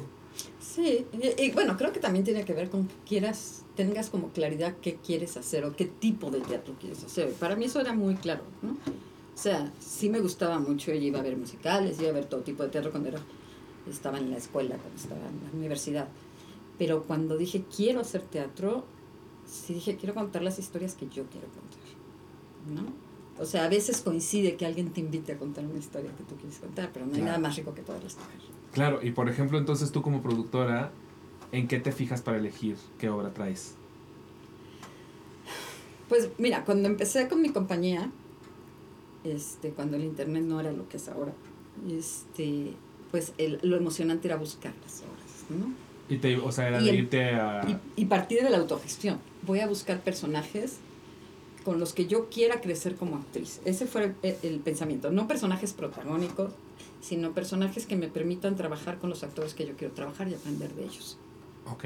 Porque eso lo tenía muy claro, que o sea, sales de la escuela como, como todo insoportable teatrero que sale de la escuela creyendo que sabes todo. Claro, y el primer día que pisas el escenario sabes que no sabes absolutamente nada. Claro, claro. Entonces, pues sí, es un privilegio poder trabajar con buenos actores y observarlos y ver qué hacen y ver cómo van todo eso que aprendiste en la escuela, cómo lo van haciendo suyo y van encontrando su propia metodología. Entonces, para mí eso era como muy importante. Entonces empecé a buscar eso, obras que tuvieran personajes para mí, donde yo no fuera necesariamente la protagonista y no tuviera el peso y pudiera trabajar con, con los actores que me interesaban, ¿no? Pero digamos que entonces tenías como una especie de, de lista de quiero que, trabajar con estos actores. Pues no de lista, pero iba mucho al teatro, veía muchísimo teatro. Entonces, pues fui a ver El Censor y vi a Arturo Ríos y dije, Arturo Ríos, claro que quiero trabajar con Arturo Ríos. Y eso ha sido una relación. Dice Arturo que soy su relación con una mujer más larga que ha tenido en la vida. y eso es porque se trabajo nada más. Sí, las otras no duran tanto. No es cierto, sí duran, no, no se engañen. Pero esa, esa ha durado mucho porque es relación de trabajo, ¿no? Que ha sido muy rica. Y, y pues empezó así, y pues empecé con el teatro, teatro extranjero, ¿no? Con, con el teatro de traducción, en una idea no, no malinchista, sino en una idea este, que para mí tiene mucho sentido, que es para que la dramaturgia nacional se desarrolle, tiene que estar en diálogo con la dramaturgia internacional. Estoy totalmente de acuerdo. Porque si no, pues se vuelve, se vuelve antropológico, ¿no? Claro. Y, y tenía yo esta sensación de que mucho del teatro mexicano se sentía, se sentía un poco antropológico. Entonces sí leía muchísimo y leía una, compraba teatro este, por correo cuando empezó Amazon y leía una obra a la semana, ¿no? buscando cosas. Y tuve la suerte de toparme, bueno, tenía esta pasión por Woody Allen, fue lo primero que hice y los después produje una cosa muy bonita que se llamaba Gracia y Gloria, de un autor norteamericano, donde trabajé con Concepción Márquez, que es una historia muy bonita porque Concepción pues, no, no tenía mucho trabajo y hizo esa y después de eso no la soltó la televisión y el cine. hasta No, ahorita. no la soltó. Ni el teatro. O sea, que ahorita No me digas. Concepción no tenía mucho trabajo para mí es como, ¿cómo? Si yo siempre la veo con Siempre está algo. muerto. No tenía trabajo. Y eso ese personaje que era una viejita también, hace 23 años, Ajá. era una, una relación de una viejita y una mujer joven. Y, este, y le fue súper bien con ese personaje y se dieron cuenta que podía ser viejitas. Estaba ella joven para ser viejitas, pero Claro. las hacía muy bien. Y desde entonces no le ha soltado el trabajo. Ay, qué bueno, porque es magnífica. Esa mujer es adorable, además. Es adorable. es lo máximo. Y después de Gracia y Gloria, mientras estaba, creo que estaba haciendo interiores, mientras estaba yo en el montaje y todo eso, estaba leyendo eh, Sarah Kane. Y, y ese fue como un super hallazgo. O sea, Sarah Kane, cuando Sarah Kane se acababa, acababa de morir. Y fue que hicimos la trilogía de Sarah Kane, este, Devastados, Ansia y Psicosis. Y fui como encontrando más o menos, entonces bueno, después era así de, no, ya me van a calificar así como la súper intensa que hace las obras más densas del universo, ¿no? Hice después a, a Mark Ravenhill, le- vino a México, Mark Ravenhill, hicimos fotografías explícitas y un poco empezó ahí a como a cambiar esta idea de busco obras para actuar yo, a busco obras que tengan que decir algo que a mí me importa. Aunque ya no salga yo de pronto. Pues no, tampoco, no trabajo con Tampoco. los demás. Tampoco exageremos. Bueno, a veces no. Después, eh, fue mucho después que empecé como director. O sea, dirigir fue mucho después y fue una necesidad cuando nos mudamos a Nueva York. Que fue donde, ah, no conocemos a nadie, ¿qué hacemos? No, pues dirijámonos el uno al otro. Actuamos y dirijamos, y nos- dirigimos el uno al otro a ver qué pasa y hicimos como ese experimento Ajá. y nos fue muy bien y, y ahí empezó como este lado. Entonces, pero tanto así como de nada más te voy a producir porque tengo ganas de que esta historia. Sí, sí, o sea, no eres meramente una productora, porque, No, o sea, produzco para hacer lo que quiero. claro. Lo que más me gusta es actuar. Eso es lo que más me gusta, lo que me parece más difícil. ¿Y qué, qué personajes han sido los que te han marcado? Pues definitivamente sí, el personaje de Devastados de Sarah Kane, este, que era una chica a punto de estar retrasada mental. Este, no es correcto decir eso. ¿no? Ahorita ya no. Pero, pero, ¿Cómo más bien, tendría retraso mental. Más que ser retrasada, tendría retraso mental. Tendría retraso mental, pero se la pasaban diciéndole "Es retrasada mental". Claro, la los, otros, los otros personajes, eh, Ajá, el otro personaje se, lo dejaba muy claro. Sí, a lo sí, mejor sí. no era. eh. Eran muy violentos con ella. Sí, la obra, bueno, ¿sí la conoces? No, Si no has leído a Sarah Kane, no he leído a Sarah Kane, estoy muy mal, perdóname. cualquier joven que se respete del teatro tiene que, Tengo tener su, tiene que tener su periodo intenso, intenso, intenso de leer teatro en your face, así de cómo Ya sé, es ya- ya. posible que alguien haga estas cosas en escena. ya me compré mi bonito libro de obras de Héctor Mendoza, entonces ya, ya voy por buen camino. Por el siguiente. Sarah Kane. Pues Devastados fue un súper éxito, súper, súper éxito. Yo creo que a nivel taquilla es la obra más exitosa Ok. que llegamos a hacer. Hicimos tres temporadas de eso. O sea, el fenómeno de que la gente le ofrecía dinero a los de las entradas del teatro para conseguir un boleto No manches, ok. y era una obra mega. O sea, al, al público le dábamos con todo. Nosotros atrás teníamos una camarita y hacíamos apuestas de quién se iba a salir de la obra. Y aún así la gente quería ir, o sea, con todo y que pudiera tener, voy a ponerlo muy entre comillas, mala publicidad en términos de me No. salí. Si crees que esto es fuerte, no, Devastados era. Devastados era el horror. O sea, entonces a la gente sí le gusta que le, que le des con tubo. Pues no sé, la- Pareciera que no, porque luego ahí, ahí está ahí está quizá leyenda urbana de no, la gente quiere comedias, ¿no? La gente quiere, quiere relajarse, quiere reír, quiere ir a desconectar el cerebro. Y pues quizá por lo que estás diciendo, la, la ciencia ha probado lo contrario. Pero también el horror, ¿no? O sea, yo creo que, bueno, tantas películas del holocausto no los han probado, ¿no? Por ejemplo, La sí. gente ve cosas muy fuertes. Sí, Este, y, y Devastados es una obra sobre la guerra, sobre el horror, del, el, el, el horror de la guerra, nada más que en el teatro y en tu cara, ¿no? claro. Y este, y pues sí, estaba muy loquita Sarakin. Pues Sarakin tenía 23 años cuando escribió Devastados. Y era, eran imágenes de la guerra de Yugoslavia, que es la guerra más, dicen que de las más crueles que ha habido, ¿no? Y entonces, literalmente el público no veía la.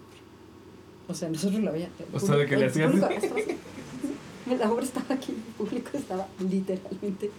Así que, bueno, que la, la reina no llega a pasar eso. No, no llega a pasar eso, porque pero como dices tú, al final del día, el manejo de la reina sí, sí nos, nos llega desde la risa incómoda y oscura, pero nos llega desde la risa incómoda. El- Eh, lo, lo que tú estás planteando siento que llega desde lo visceral, ¿no? Sí, Para que tengas el- una reacción de no quiero ver, es porque te está pegando aquí. Pero es esto, no quiero ver, pero quiero verla, ¿no? Ajá, quiero verla, Pero pero es cuando, es cuando cierras los ojos, pero dejas un... Y era muy difícil también como actores, o sea, sí para mí sí fue un parteaguas porque fue el momento que hice solo, o, o me aviento o no lo hago, pues, porque era, la sensación como actor era como ventarte una alberca de agua fría. Esa era la sensación. Ah, ya que empiezas a nadar, ya estás a gusto, Ajá. pero la entrada era, era brutal. ¿no? Pero terminabas, por ejemplo, las funciones muy deshecha tú. No, no, eso es actores. O sea, tú no, tú no le entras a eso. Al Daniel Day-Lewis tú no le entras. Al terminar tocada, Lo dejas perfecto en el escenario. Es el personaje. No, no, eso es de gente rica. Es completamente otra escuela, eso definitivamente, sí. No, bueno, imagínate en una obra como esta que es un, este, o sea, una escena en donde Arturo Ríos lo violaban con un rifle. Oh, Imagínate si no puedes separar la realidad de la ficción, pues no, no puedes hacer esas cosas. oh, sí, qué horror. Las cosas que luego uno se entera que, que han visto, eh, visto en teatro. El otro día alguien me estaba contando de, de algunas obras de Richard Viqueira. Y justamente alguien me contaba de hubo una violación con una sierra eléctrica. Ah, bueno, creo. pero esa sí era violación, la nuestra era ficción. sí, sí, sí, era violación con una sierra eléctrica muy, muy ahí. Hay una diferencia entre la pornografía y la... ¿O no? Pero bueno, yo que no lo he visto todo, cuando me cuentan es como, oh, eso llegó a pasar en una obra. Yo esa Oh, tampoco oh. la vi, pero sí también sé que, que sí, también que la violaban con un foco. Con un foco, ajá. Sí, sí, sí, sí, sí, que. No, no, no, no, no, nuestra era ficción. Ok, no, ok, nuestra era ok. ficción. Arturo que- está bien, ¿no? Arturo, Arturo está bien. No acabó en terapia, todo con control. Ok. No se necesitaba este, lubricante. Todo bien. Todo bien. Ok, pero se escucha como una obra ruda. Ok. Todo bien, pero bueno, emocionalmente sí te tienes que invertir, pero, pero a lo que me refería de la conciencia de que estás actuando debe ser todavía mayor en una cosa así, porque Claro. obviamente, bueno, si le vas a meter el rifle por la entrepierna y se te va la onda y crees que eres el actor, pues lo violas, ¿no? Claro. O sea, claro, que claro, eres el personaje. Entonces sí tienes que poder este, tener las dos mentes muy claras en todo momento, ¿no? Sobre todo en esas escenas de violencia y, y un trabajo de confianza con tu compañero, ¿no? Claro, claro. Entonces, bueno, ese fue un parteaguas. Y luego vamos a cosas más bonitas. este. Los baños, probablemente. Que hicimos un remontaje también hace poquito Sí, me acuerdo. de los baños, que fue de las primeras obras en, en lugares no convencionales que se hicieron en México cuando lo hicimos en el baño del granero. Fue una experiencia muy, muy bonita. Este, ¿Y la idea de hacerlo, por ejemplo, en el baño del granero fue tuya o de dónde salió? de hacerlas en los baños. La obra estaba escrita para ser hecha en baños, no para ser hecha en, en un teatro. O sea, no, para escenografiar un baño. No para escenografía en un baño, estaba escrita para ser hecha en un lugar no convencional. Eh, y e- es, es irlandesa también la obra. Y como lo más difícil cuando estás gestando a veces es conseguir el teatro. Este, sobre todo los teatros del Estado. Son muy pocos teatros y muchas obras. Sí, en efecto. Entonces a mí se me hizo muy fácil convencer a los de Limba de que pues yo nada más necesitaba los baños. No, no me prestan el teatro completo, ahí puede haber otra obra. Luego ya les explicamos que necesitábamos una consola y necesitábamos sacar a los técnicos y cambiar el baño. Hicimos una escenografía adentro. Claro, claro, y ya claro. no se podía usar el baño, pero bueno. Unas por las otras. En ese momento les pareció una idea pues sí, ¿verdad? El baño nadie lo está usando. Pero fue, también fue, fue, fue una experiencia muy bonita, un personaje muy bonito. Yo quería, había hecho una audición para una película de un personaje de una prostituta y me habían dicho que, no, que yo no podía ser una prostituta. Entonces, ok, una prostituta elegante de los 50, como ven. Sí, sí, puedo hacer otro tipo de Pero prostituta. prostituta, señores. claro que puedo. Este, y bueno, esa obra, creo que también esa es de mis favoritas. Y la que estrenamos en Nueva York, Antonio y yo, eh, este, Special Day de Héctor Escola, que nos ha durado, eh, la diversión nos ha durado casi 10 años. Todavía nos invitan a lugares del mundo, a diferentes lugares del mundo. Ay, qué bonito. Esa es muy bonita, es la favorita de mi mamá. Mi mamá viaja a donde quiera, cualquier lugar del mundo donde yo haga Special Day, mi mamá va a ir. Oye, pero entonces me, me quedé con esa duda, claro. ¿En qué momento tus papás se enteran que ya habías decidido ser actriz? Ah, no, sí se enteraron, este, se enteraron, sufrieron, sufrimos, tuvimos un distanciamiento de años. Y al final, con pues la- con la eventualmente, pena. eh, no hay fundamentalismo que aguante tampoco tantos años. La vida te da tus golpes y este y poco a poco fueron y, y empezaron a ver obras las ah, Hedda Gabler, cosas más ligerillas. me gusta que le digamos ligerilla a Hedda Gabler. Muy ligerilla, sí. bueno, después del hardcore que yo estaba haciendo. ok, bueno, sí. Sí, sí, en comparativo sí. Este, pues sí, eh, los baños yo creo que ha sido mis favoritas, Special Day definitivamente. Y hice una obra muy difícil, difícil en el sentido para el público, que se llamaba Solsticio de Invierno de Roland Schimmelfender. Ajá.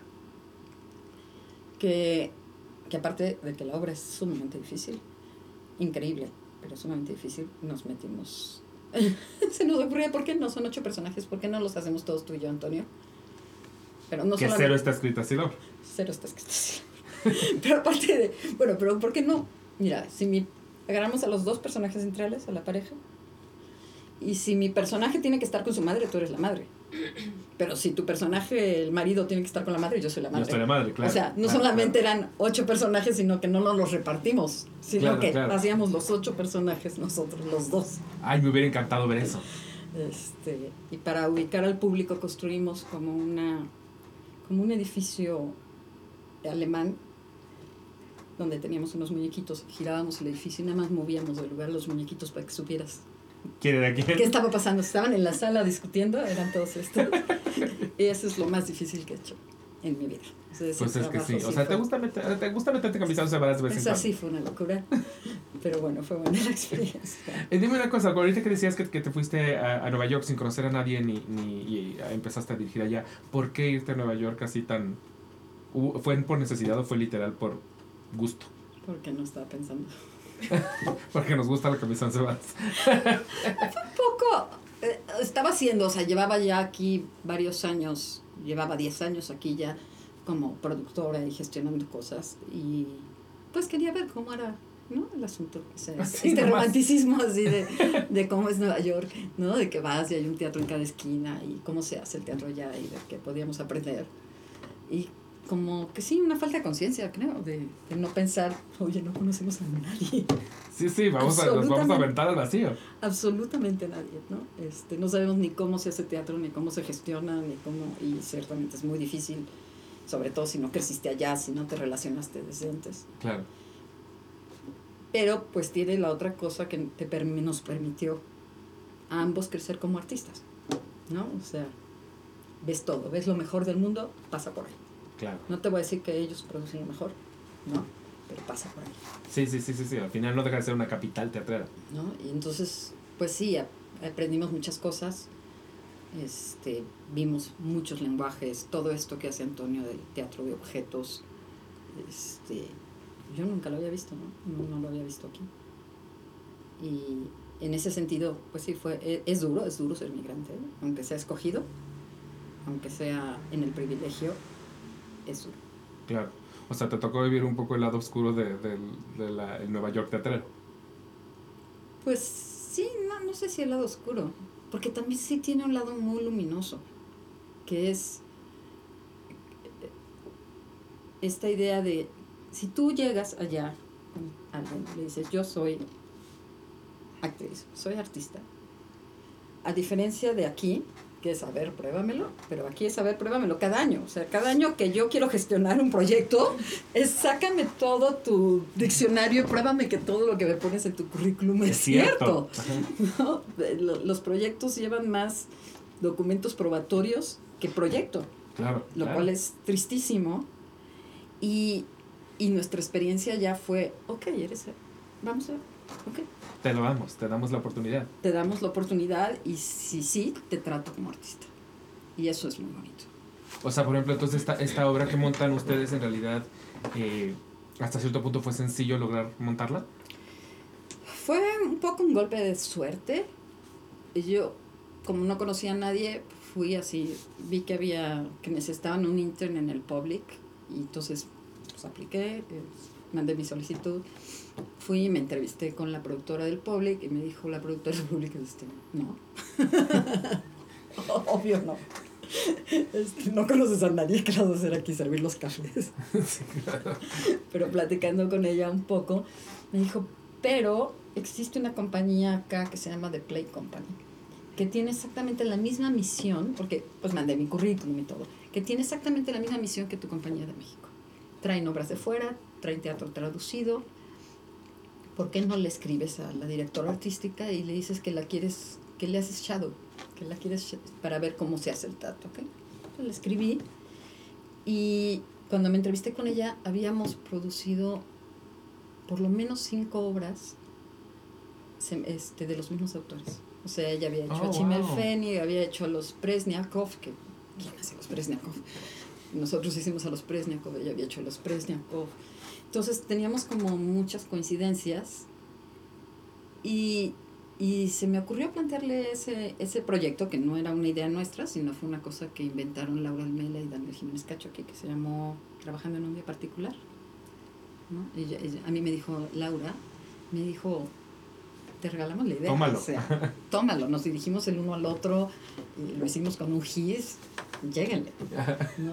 Entonces le presenté ese proyecto y, y nos dijo, sí, este, ¿cómo quieren coproducir? Pues con nuestro trabajo. Audicionamos, hicimos una lectura y les latió y lo apoyaron y así. Coprodujimos con nuestro trabajo, ellos cargaron la parte pesada, que es allá, que es rentar el teatro. Rentar el teatro y la publicidad. O sea, ya la publicidad es carísima y la parte técnica. O sea, ya el técnico que te cuelga las luces cobra tres veces lo que cobra un actor. Entonces, Ah, es- neta. Sí, sí, allá es... A mí me que ibas a decir tres veces lo que cobran aquí. No, pero- pero, tres veces lo que cobra un actor o el stage manager. O sea, los stage managers ya tienen maestría. O sea, es, es una Es otro mundo. maestría, es otro mundo, ¿no? Y cobran un dineral. Y entonces había una ventaja para ellos, que era que la nuestra es una compañía mexicana, por lo tanto no estaba en el sindicato y eso les permite como bajarle costos por otros lados. Y, y, y la obra fue un trancazo, off-Broadway. pero así. ¿En qué, en qué zona estaban? trancazo. ¿O en qué teatro? Estamos en un teatro que se llama 59 is 59, Ajá. que es off-Broadway, pero es, es una belleza. O sea, es Y un conjunto de tres teatros, está en la calle La 59, entre Madison y Park. Este, muy bonito. Y nos fue muy, muy bien con eso. Y te digo, no nos eh, hemos, después fuimos a Singapur, fuimos a Praga, fuimos a Edimburgo, fuimos a Adelaida, fuimos a Perth. O sea, hemos O sea, es una obra enormemente universal. viajado y un poco la idea nuestra es, bueno, como es una obra italiana, ¿cómo es? Ah, porque eso, eso sí fue una sorpresa para nosotros. Bueno, hubo dos. Una, cuando uno cree que habla inglés, pero no. sí, claro. Sí, sí, sí, sí, sí, sí. Ah, yo estudié en Inglaterra dos años, cuando tenía diez. Sí, claro, claro, claro. Nadie No, aparte te chistoso porque te dedicabas a la traducción, que me imagino que, que en realidad, aunque tú agarrabas textos alemanes, estás traduciendo Pues del inglés al español, no del alemán al español. Bueno, del alemán sí he traducido al español en cotraducción. Ok, ok, ok. ok. O sea, en cotraducción con Stephanie Weiss, con alguien de- que maneje el idioma este, como, este, como propio. ¿no? Nativo. Como nativo. sí. Sí, no yo sola. Este, y del inglés sí, pero pues cuando traduces necesitas poderlo leer bien, entenderlo bien, y lo que necesitas conocer es la estructura dramática y tu idioma. Claro, claro, claro, claro. El problema es cuando lo hablas, que nadie te lo entiende. Sí, te tienes que parar frente al público y ser comprensible. Y, y la otra es que el americano está muy obsesionado con los acentos. Muy, muy. O sea, si tú haces un Shakespeare hay que hablar como inglés. Si haces una obra irlandesa, si haces La Reina ya, tienes que tener acento irlandés. Sí, sí, sí. Y eso, pues para nosotros sí fue... No, creo que no vas a conseguir trabajo nunca. ¿no? Claro. Entonces un poco el juego fue, bueno, esta es una obra que aparte vamos a jugar a que estamos actuando. Y se lo vamos a decir al público, ¿no? De entrada nos paramos, le decíamos al público, nosotros somos, japon eh, somos mexicanos, pero vamos a jugar a que somos italianos. Y luego hacer inglés con acento italiano, Italiano. ajá. pero aprendido de, de Sí, de las películas, ajá, de la, sí, sí, del Sopranos. padrino, de los sopranos, ¿no? Y ese era nuestro juego, y era abierto el juego. Y eso nos dio la oportunidad de, de que sí, de que la gente estaba abierta a nuestro acentote. Claro. Y, sin, y no, no tenerle problema. Lo otro era una obra de muy bajo presupuesto, que ellos no están acostumbrados. Eh, cuando nosotros llegamos a la primera junta de producción, hace rato que decías aquí cómo hacemos las cosas, cómo las hacen allá. Tocamos la puerta, entramos, vimos a tanta gente que nos salimos, pensamos que habíamos llegado Llegamos, llegamos a una convención, aquí a no otra, a otra, otra cita, eso no podía ser. Nuestros sobreproducen, todos se sobreproducen, ¿no? Contratan O sea, incluso off-Broadway. Off-Broadway, sí. Off, off, no sé, no, no lo he hecho, yo creo que no, yo creo que ya hay, cada quien hace lo suyo, pero Off-Broadway y Broadway la diferencia es el tamaño, El del tamaño del teatro, sí, los asientos. teatro, los asientos, ¿no? Y el precio del boleto, pues, pero no es que sea un teatro menos profesional.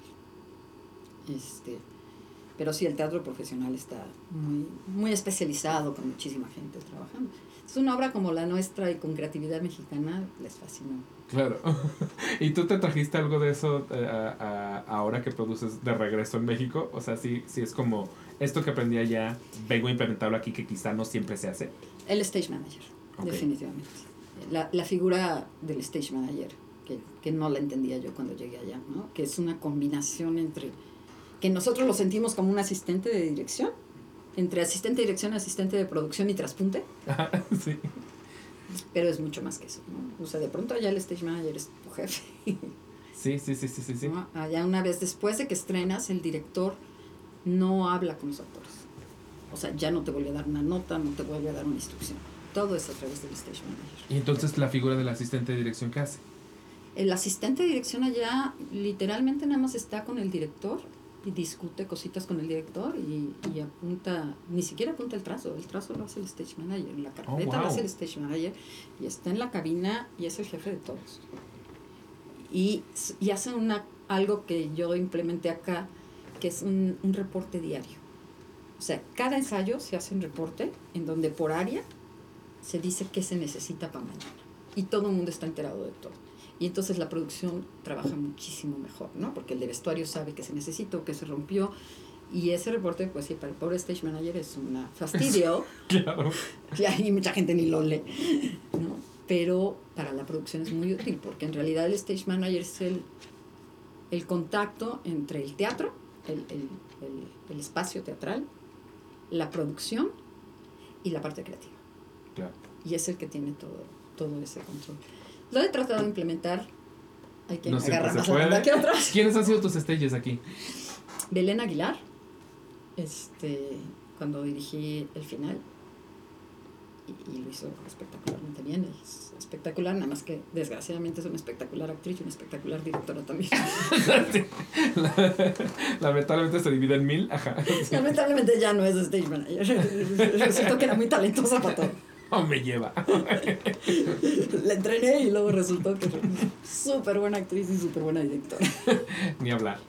Eh, trabajo mucho con Alan, Alan Flores, Sí, es el que está ahorita en que es la el Reina que está Belleza, ahorita ¿no? en la Sí. Reina de Belleza, y, y él tiene una gran habilidad para todo lo técnico, y entonces es- Y mira, a veces no sé qué hace, pero su, su, su sola presencia en mis producciones me da una paz. Me da paz. Sí, yo, sí, tiene cara de paz.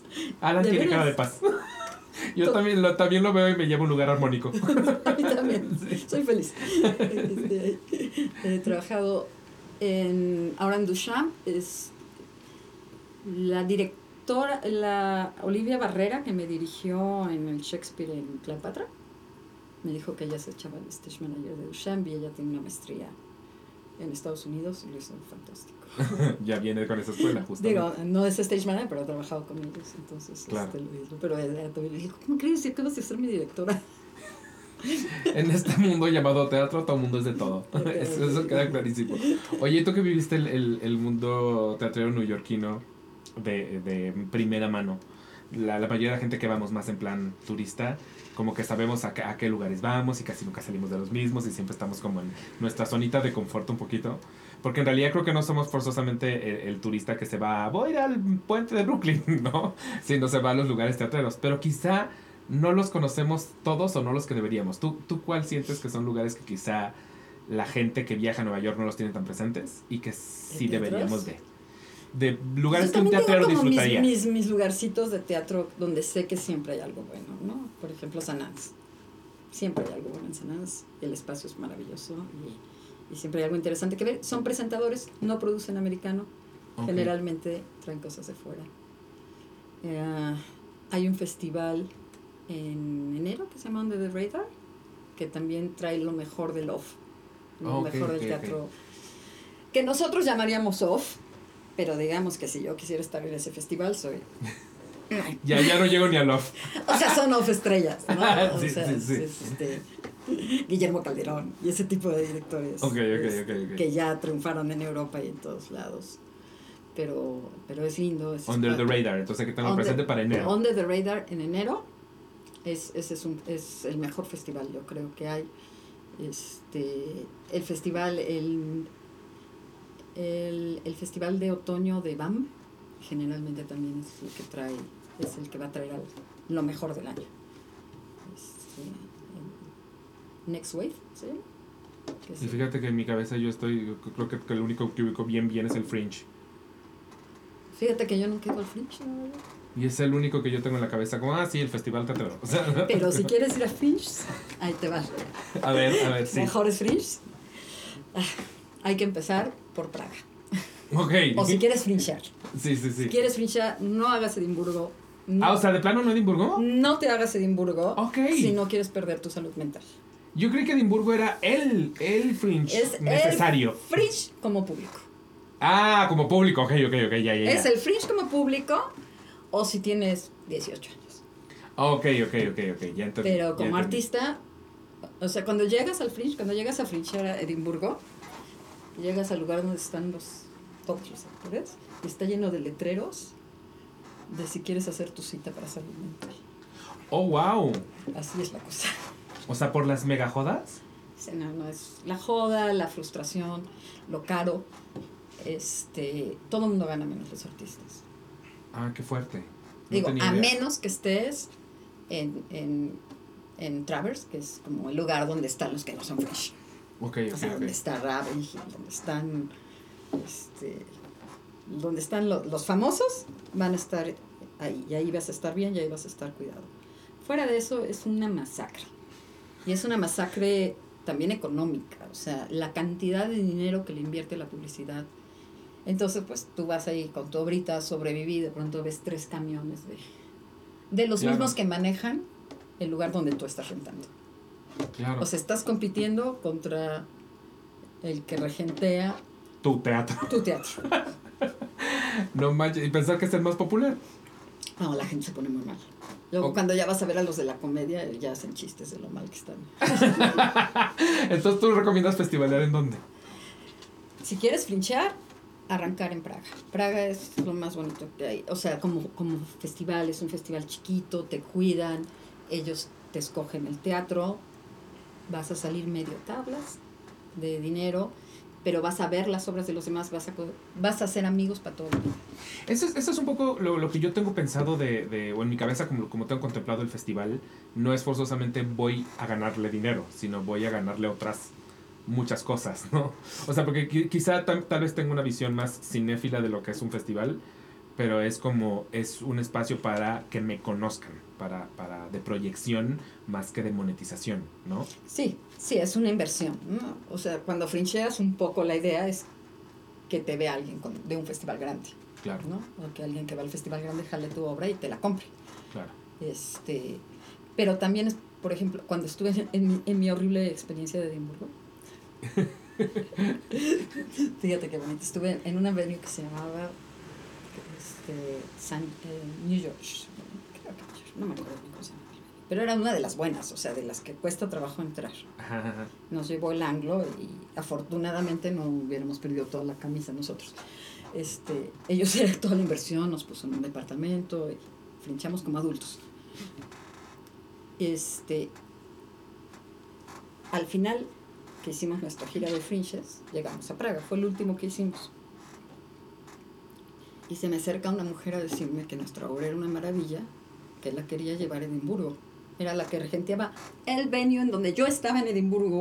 ¿Y tú ya estamos ahí, gracias? Estuve ahí, no te enteraste, no nos apoyaste, nunca pusiste un dedo. sí, sí, gracias por aparecer tres meses tarde. Perros, trabajas un mes todos los días publicitando tu obra y dando fusión. ¿no? O sea, nos matamos trabajando, Claro. ¿no? Y, y a veces teníamos cinco personas, diez personas. No Wow. hiciste absolutamente nada, competías contra nosotros. Y me vienes a encontrar otro freeze a decirme que mi obra es una maravilla, que me quieres llevar al tuyo. Así, así es la diferencia. Ok, pues claro, ok. porque allá hay cinco mil obras. Claro. O sea, competir es, es muy difícil. Y en cambio, en este otro todo el mundo se conoce, la gente sí ve, los promotores ven, los críticos van, los reseñadores van, y más o menos son buenos rese- reseñadores. Y, y no lo digo despectivamente, sino lo que pasa en un freeze donde hay 5000, contratan a todo mundo. Y entonces el asunto en Edimburgo se vuelve coleccionar estrellas. Claro. Primero, que vayan a ver tu obra, que vayan en la primera semana, si no, estás fuera. Y luego, que te toque una de cinco estrellas. Obviamente, si logras jalar 10, pues alguna será de cinco estrellas. Claro. Porque es tan diverso el, el mundo, eso, porque el público nada más ve estrellas. No, imagínate que van a ver. Pues es que sí, sí cuando, cuando tienes una opción, digo, una, un buffet tan grande, te vas así de cuál, cuál, cuál, cuál, cuál es la que está recomendando. Sí, sí, ¿no? claro.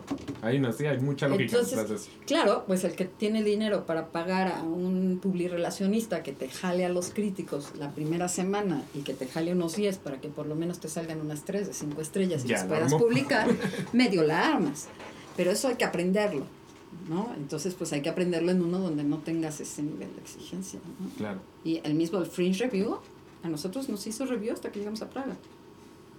O sea, en, en- allá pasamos, pero Desapercibidísimo. o sea, ya un día llegas y te dicen, hoy es me- Media Day, ¿no? Vénganse al Media Day a presentar, a hacer el pitching de sus proyectos. Haz de cuenta American Idol. ¿Has tenido American Idol? O un palenque, o sea. Un bodegón. Un bodegón y filas y filas y filas. Era ya eso era una, la Expo Santa Fe, pues. En donde el elenco que tiene 12 actores está firm- formado un actor en cada fila.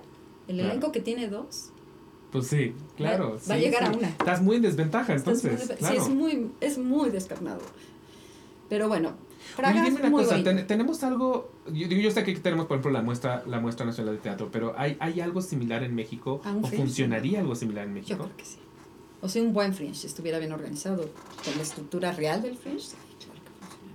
Yo creo que, bueno, menos yo siento que yo me la pasaría. Y así en chiquito y en una ciudad, en una ciudad pequeña, ¿no? O sea, Sí. es, bueno, si lo haces pequeño, Guadalajara. Exacto. Pequeña Guadalajara. Pe- pequeña quizá no Chilpancingo, pero pequeña Guadalajara. Bueno, que tenga teatro. sí. Pero sí, no, sí, sí, sí funciona. Muy bonito. Singapur, el fringe de Singapur no es un fringe. Bueno, sí es un fringe. También eso tiene Praga y Singapur, que son cura, tiene una curaduría. Ah, ok, ok. O sea, no, ok. cual- no cualquiera no es de libre acceso. Por eso es que tienes mucho más control, y tienes más control y ellos controlan a la prensa para que vaya y vea Y todos definitivamente les conviene apoyar porque dado que ellos ya hicieron la curaduría, quieren que vean todo. Claro. Y, y Singa- Singapur te paga.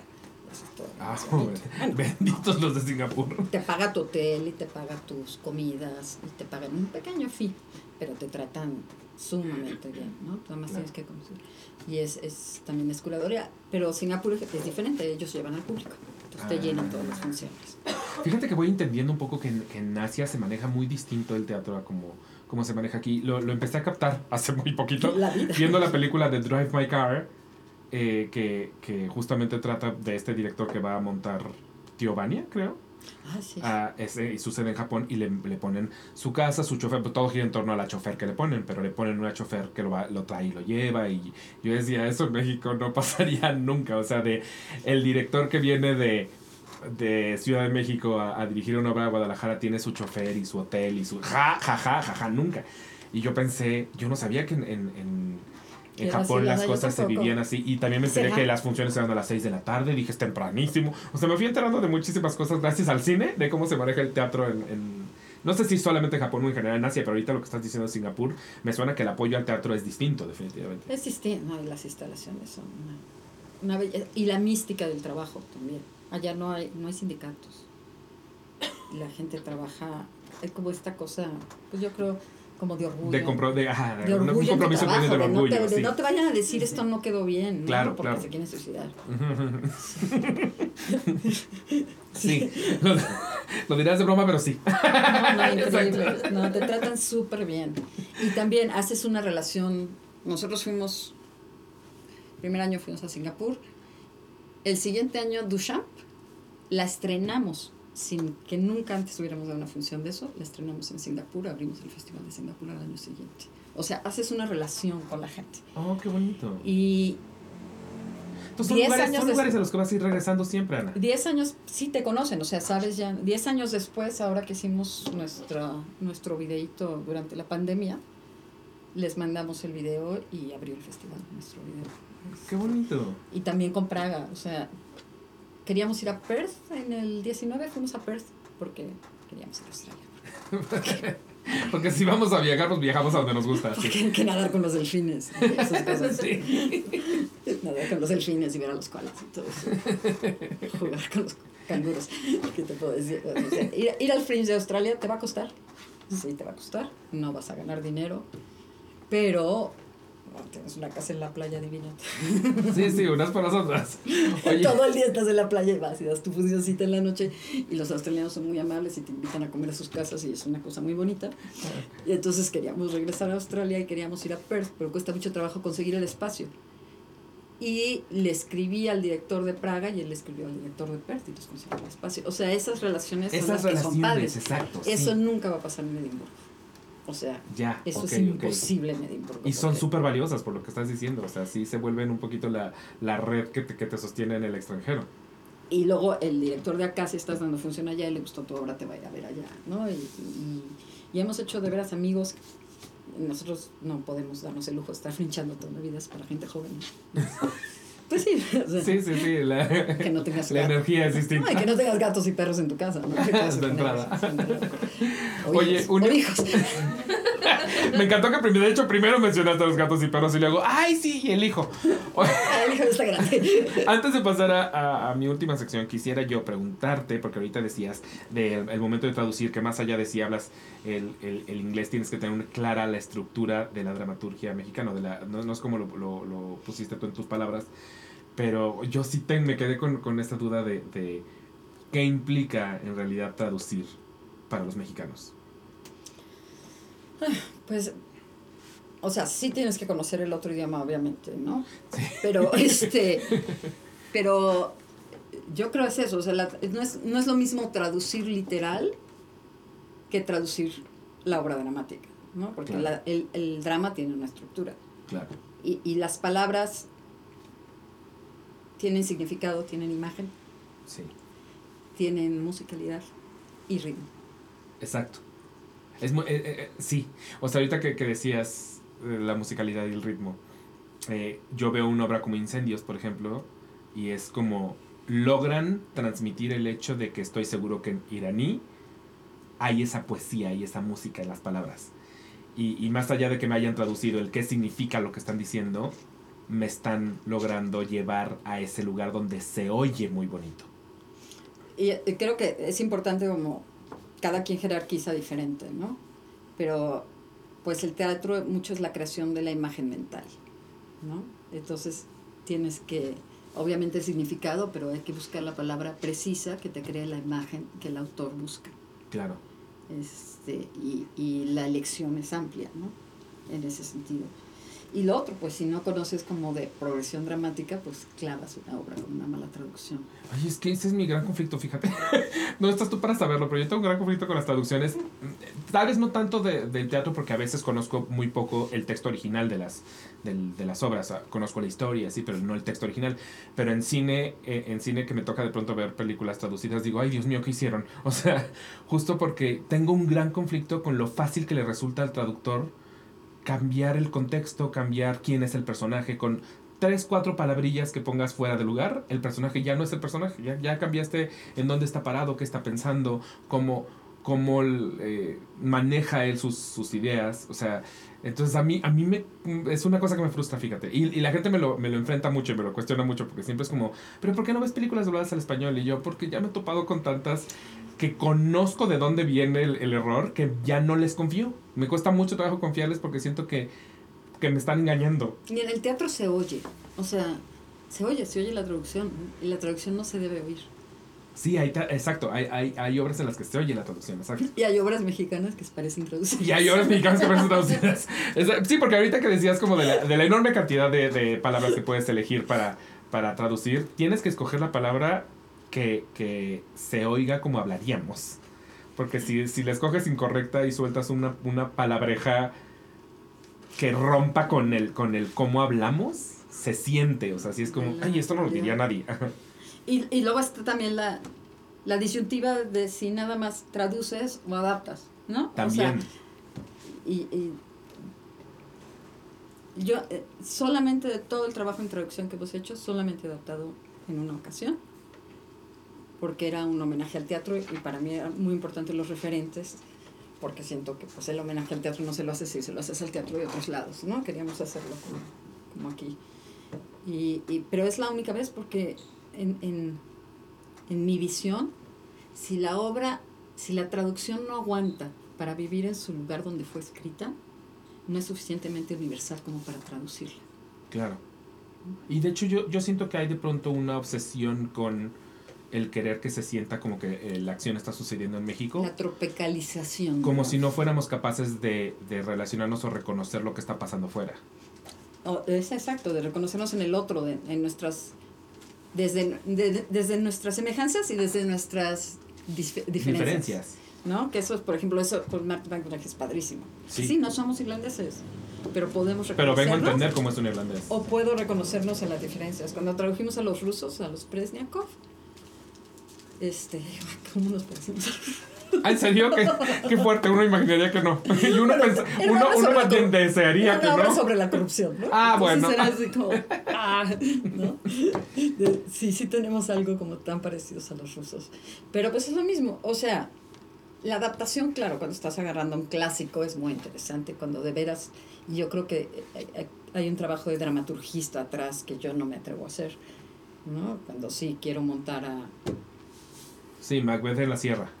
a Macbeth en la- pero es bien difícil, o sea, porque normalmente no salen. Sí, ¿no? claro, claro, claro. O- quiero hacer Succession y hago El Rey Lear en Nueva York, ¿no? Ah, O sí, sea, sí, sí, sí. eso- Esos, esos escritores son maravillosos, o sea, porque realmente sí traducen todo el sentimiento, pero es, es un trabajo muy difícil, es un trabajo de dramaturgista. Entonces yo prefiero mantenerme alejada de eso y alejada de la tropicalización, absolutamente, porque si la necesitas tropicalizar, a lo mejor no necesitas esa obra. Estoy de acuerdo contigo. Qué bueno que lo dices. Sí, estoy muy de acuerdo contigo. A menos que sea muy específico por algún... eh, Esto que hacemos nosotros, no sé si lo viste el ensayo, a lo mejor lo viste. El ensayo. No, yo creo que no la vi. ¿No lo viste? era, era una obra sobre un ensayo técnico, No, no la vi.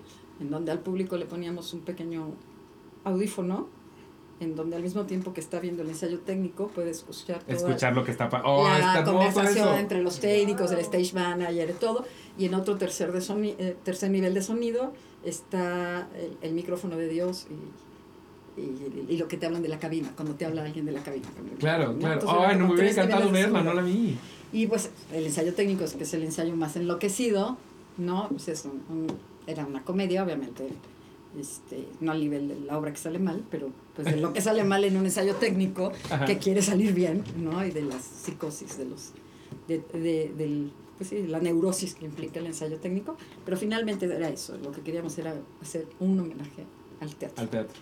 Y si pensamos que pues sí vamos a hablar del teatro y de pronto estás hablando del teatro aquel en el que salió una rata, pues era más interesante decir el foro Shakespeare que decir otro lado. Claro, sí, sí, sí, sí, ¿No? sí, sí. O si, eh, También esperábamos un público fuerte de teatreros que se fuera a divertir con nuestros propios, Claro. ¿no? O, o si vas a citar a alguien, cita a Margules, ¿no? O sea, Sí, sí, sí, sí, sí, sí, ahí tiene todo el sentido. en ese, mundo, ahí nos hizo sentido, pero en realidad, y, y de hecho los personajes, que eran los actores, se llamaban como nosotros. ¿no? Eso, o sea, eh, mi personaje se llamaba Ana y el personaje...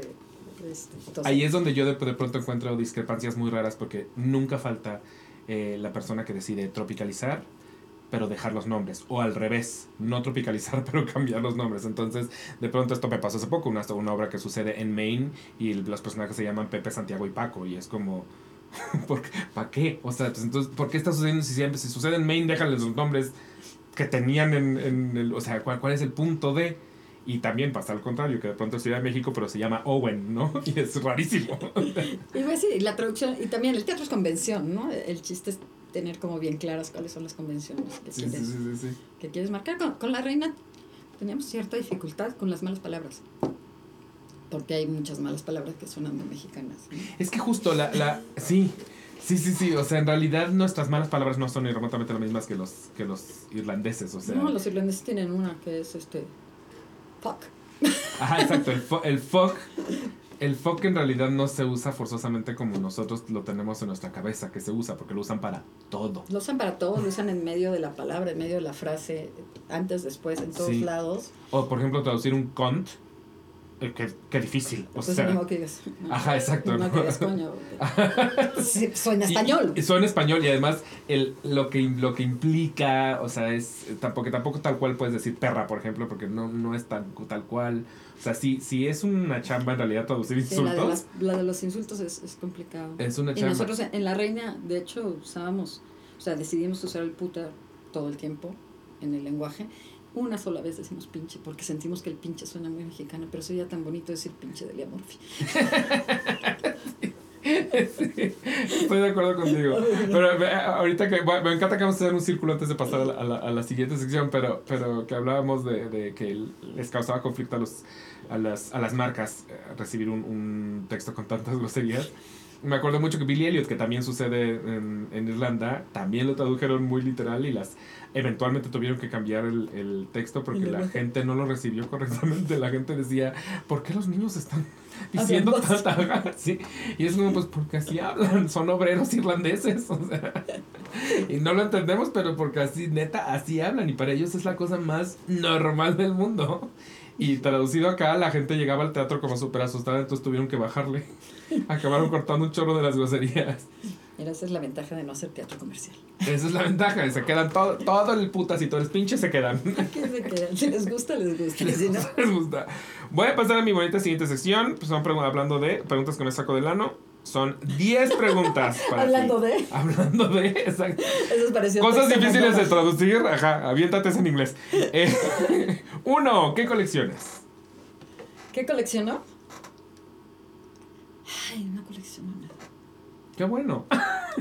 No hay ni un cachito hoarder en ti, nada. Es que tengo una pareja que colecciona todo. Ya todos esos espacios están ocupados por él. Pues más bien, yo soy la editora, ¿no?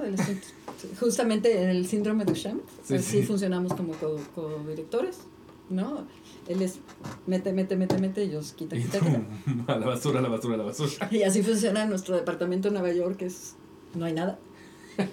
Totalmente austero y el de aquí está lleno de miniaturas y de cositas. Todo un mundo de imaginación. siento que me, me, me estoy sintiendo relacionado con Antonio. Sí. Siento que yo soy esa persona. Mi, miniatura- figurillas y coleccionillas. Y- hubieras amado a Duchamp, ¿cómo te la perdiste? Porque estoy güey, estoy güey, pero mira, ojalá vuelva. Dos, ¿crees en la astrología? No. Ok. Si no creo en Dios, quieres que crean eso. Bueno, se puede creer en cosas distintas.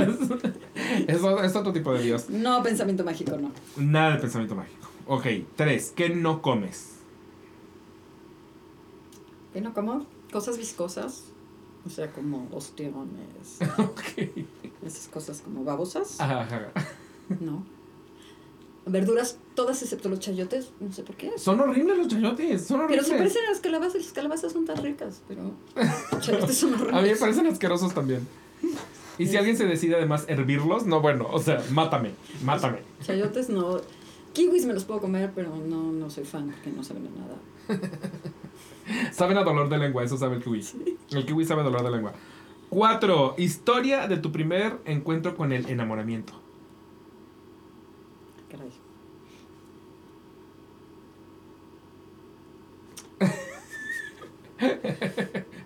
O sea, no te acuerdas así como de qué edad, porque puedes ser muy joven en realidad, porque el enamoramiento es... es- Ah, sí, sí, era una- no es el amor, es el ah, era una enamoramiento. niña o muy enamorada, así es. Creo que por ahí en primero de primaria hicimos en la escuela Yankee Doodle. Ok, Estaba enamoradísima de Yankee Doodle. es así, es así para que veas, es una muy gringa. Muy gringa. Pero sí, sí era como enamoradilla de niña. ¿Y ya se te quitó? A veces. Ok, Too old for that. según yo nunca sé, bueno, pero quién sabe. O Cinco. sea, empezar a esta edad, o sea, así, de, ay, empieza a enamorar de alguien. Ay, qué- Ay, qué flojera. Ya. Para eso me enamoro mejor de la comida, así es más fácil. Ok, anécdota backstage, de la obra que quieras. Ah, anécdota backstage. Fíjate que cuando era niña actriz, estaba haciendo una obra de teatro en donde tenía una linda escena de, de esas que hacen un oscuro y tú caminas un poquito para atrás y haces como que vienes subiendo al escenario. Y en una de esas estaba separada la escalera del, del escenario. O sea, había un hoyo. Había un hoyo, entonces a la hora que di el paso para atrás se me fue la pierna. Y me levanté la piel. Oh, pero, pero, pues, hay que seguir, ¿no? Entonces se prende la luz. Y, y eh, este, siguió la escena. Y seguí la escena, pero no oía. O sea, oía un zumbido y nada más veía cómo todos mis compañeros movían la boca. ¿Y no estabas aparte dejando un charco de sangre a tu alrededor? Pues se dio cuenta uno de los actores adultos y como que me abrazó, yo creo, y estaba muy cerquita del final de la obra. Este, pero me quedó como muy grabada esa, cómo, cómo, y cómo puedes seguir repitiendo, o sea que ya está Sí, tus sí, sí. textos en algún lugar en donde en automático seguía yo este repitiendo mis textos. Sí, seguiste la obra en que en realidad ya no estabas tan ahí. Y, esa, y bueno, y, y esas cosas como rarísimas de estar esperando tu pie para entrar y lo oyes y no entras. Ah, o sea, sí lo oyes y no entra.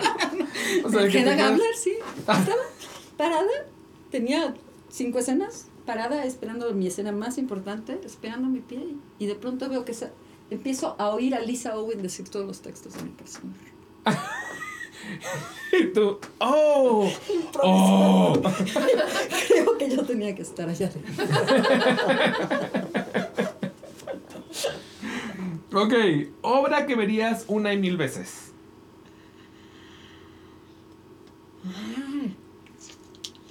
Fíjate que vi una obra que no han hecho en México y que por ahí alguien tiene los derechos que se llamaba People, Places and Things. Que podría ser una obra espantosa, como sobre drogadicción y sobre ir a un centro de rehabilitación. Pero tenía una actriz que no podías ver otra cosa más que esa actriz. Y la fui a ver como cuatro veces. ¿Es donde fue Nueva York? En Nueva York, pero una obra inglesa. People, Places and Things. Y obras mexi- mexicanas. Es que yo sí puedo ver muchas veces.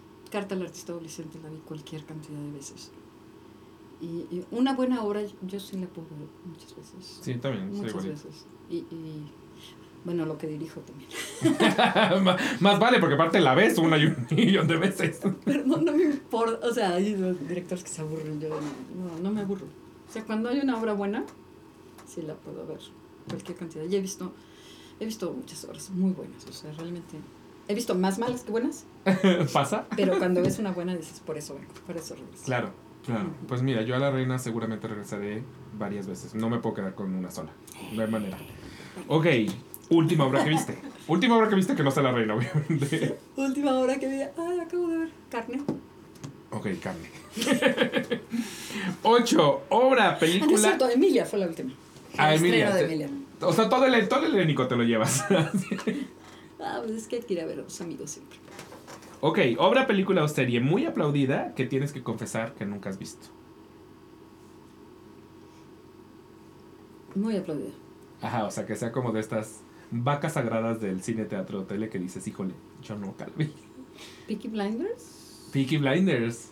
Eso la he sí es. intentado, he intentado, he intentado y no pasó del primer capítulo. Estoy contigo. Muy contigo.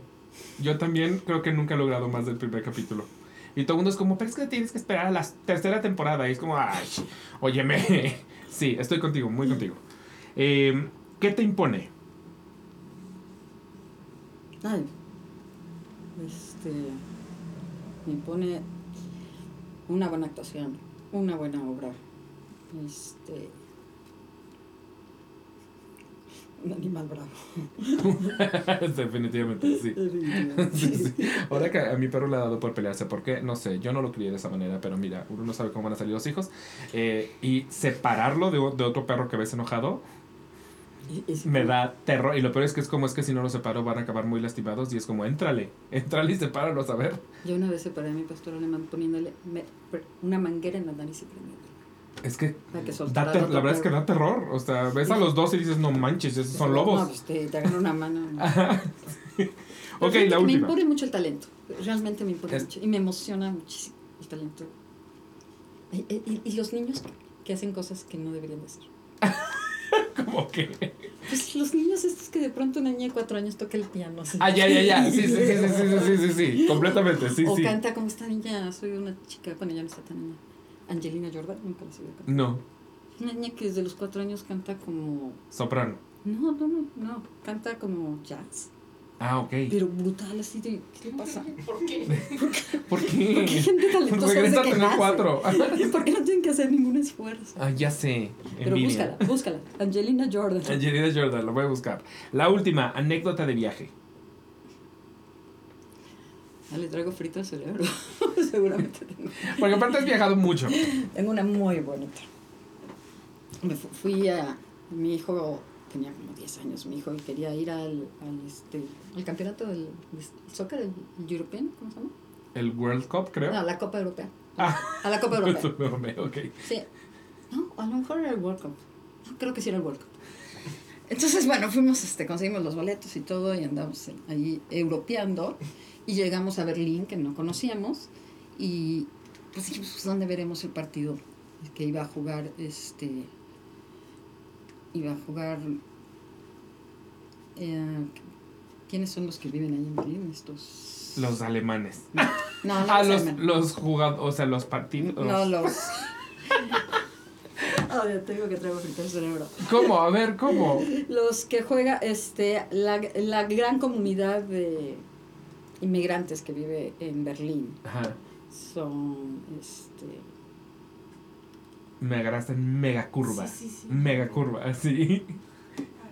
de musulmanes. O sea, tienen un equipo de fútbol. No, o sea, hay, No. hay- una gran comunidad de musulmanes. Ahorita te voy a decir cómo se llaman. Hay una de musulmanes en, en Berlín que Ajá. viven ahí, que están establecidos ahí y, y ese nombre se llama Turquía. Eh, Los turcos. ¡Ah! Ok. Entonces era el partido en el que jugaba Turquía, creo que contra Croacia o no sé qué cosa. Y pues vamos a ver el partido porque del ambiente, del, campeonato, lo que sea. Y se nos hizo muy fácil a mi hijo y a mí, pues sigamos a todos estos que traen una playera y una bandera. Y los seguimos y llegamos a una playa padrísima donde estaban ahí todos los que le iban un equipo y poquitos de los que le iban al- a los croatas. Y, y fue el, el juego, ganaron los turcos, afortunadamente, porque si no hubiera sido muy triste esa situación, porque estaba, está el gorro de turcos, una fiesta enorme. Y pues en ese momento en que salimos de ahí, pues nos dimos cuenta que no teníamos idea, ni estaba. qué trenes habíamos subido, ni nada. Y dije, "Ah, pues seguimos de regreso. Y pues de regreso llegamos a Turquilandia. Completamente perdidos, sin saber ni para dónde. O sea, era, era una locura, una locura de fiesta. Y, este, y de pronto, de en medio de todo eso, aparece una viejita alemana que nos ve con nuestra cara de no sabemos cómo regresar al mundo, es el primer día que estamos en Berlín, ¿no? Y, ustedes, pues no sé, pues nombrecito de hotel, ¿no? Este, no, no, es que ahorita no van a poder subirse a los metros porque con este desmadre que está aquí, no, el tráfico está todo así. Yo voy saliendo de la ópera, pero muy chistoso, si ustedes tranquilos, los turcos son, son musulmanes, no beben, esto es una gran fiesta, pero aquí no pasa nada. Se estuvo esta mujer hora y media esperando a que pasara un camión. Finalmente pasó un camión, paró al chofer, le dijo dónde era nuestro hotel, se aseguró que nos fuera a dejar al hotel. Era como un ángel, o sea, así Un de, ángel. en medio de la no sé qué, apareció esa mujer hasta que pudimos llegar al hotel.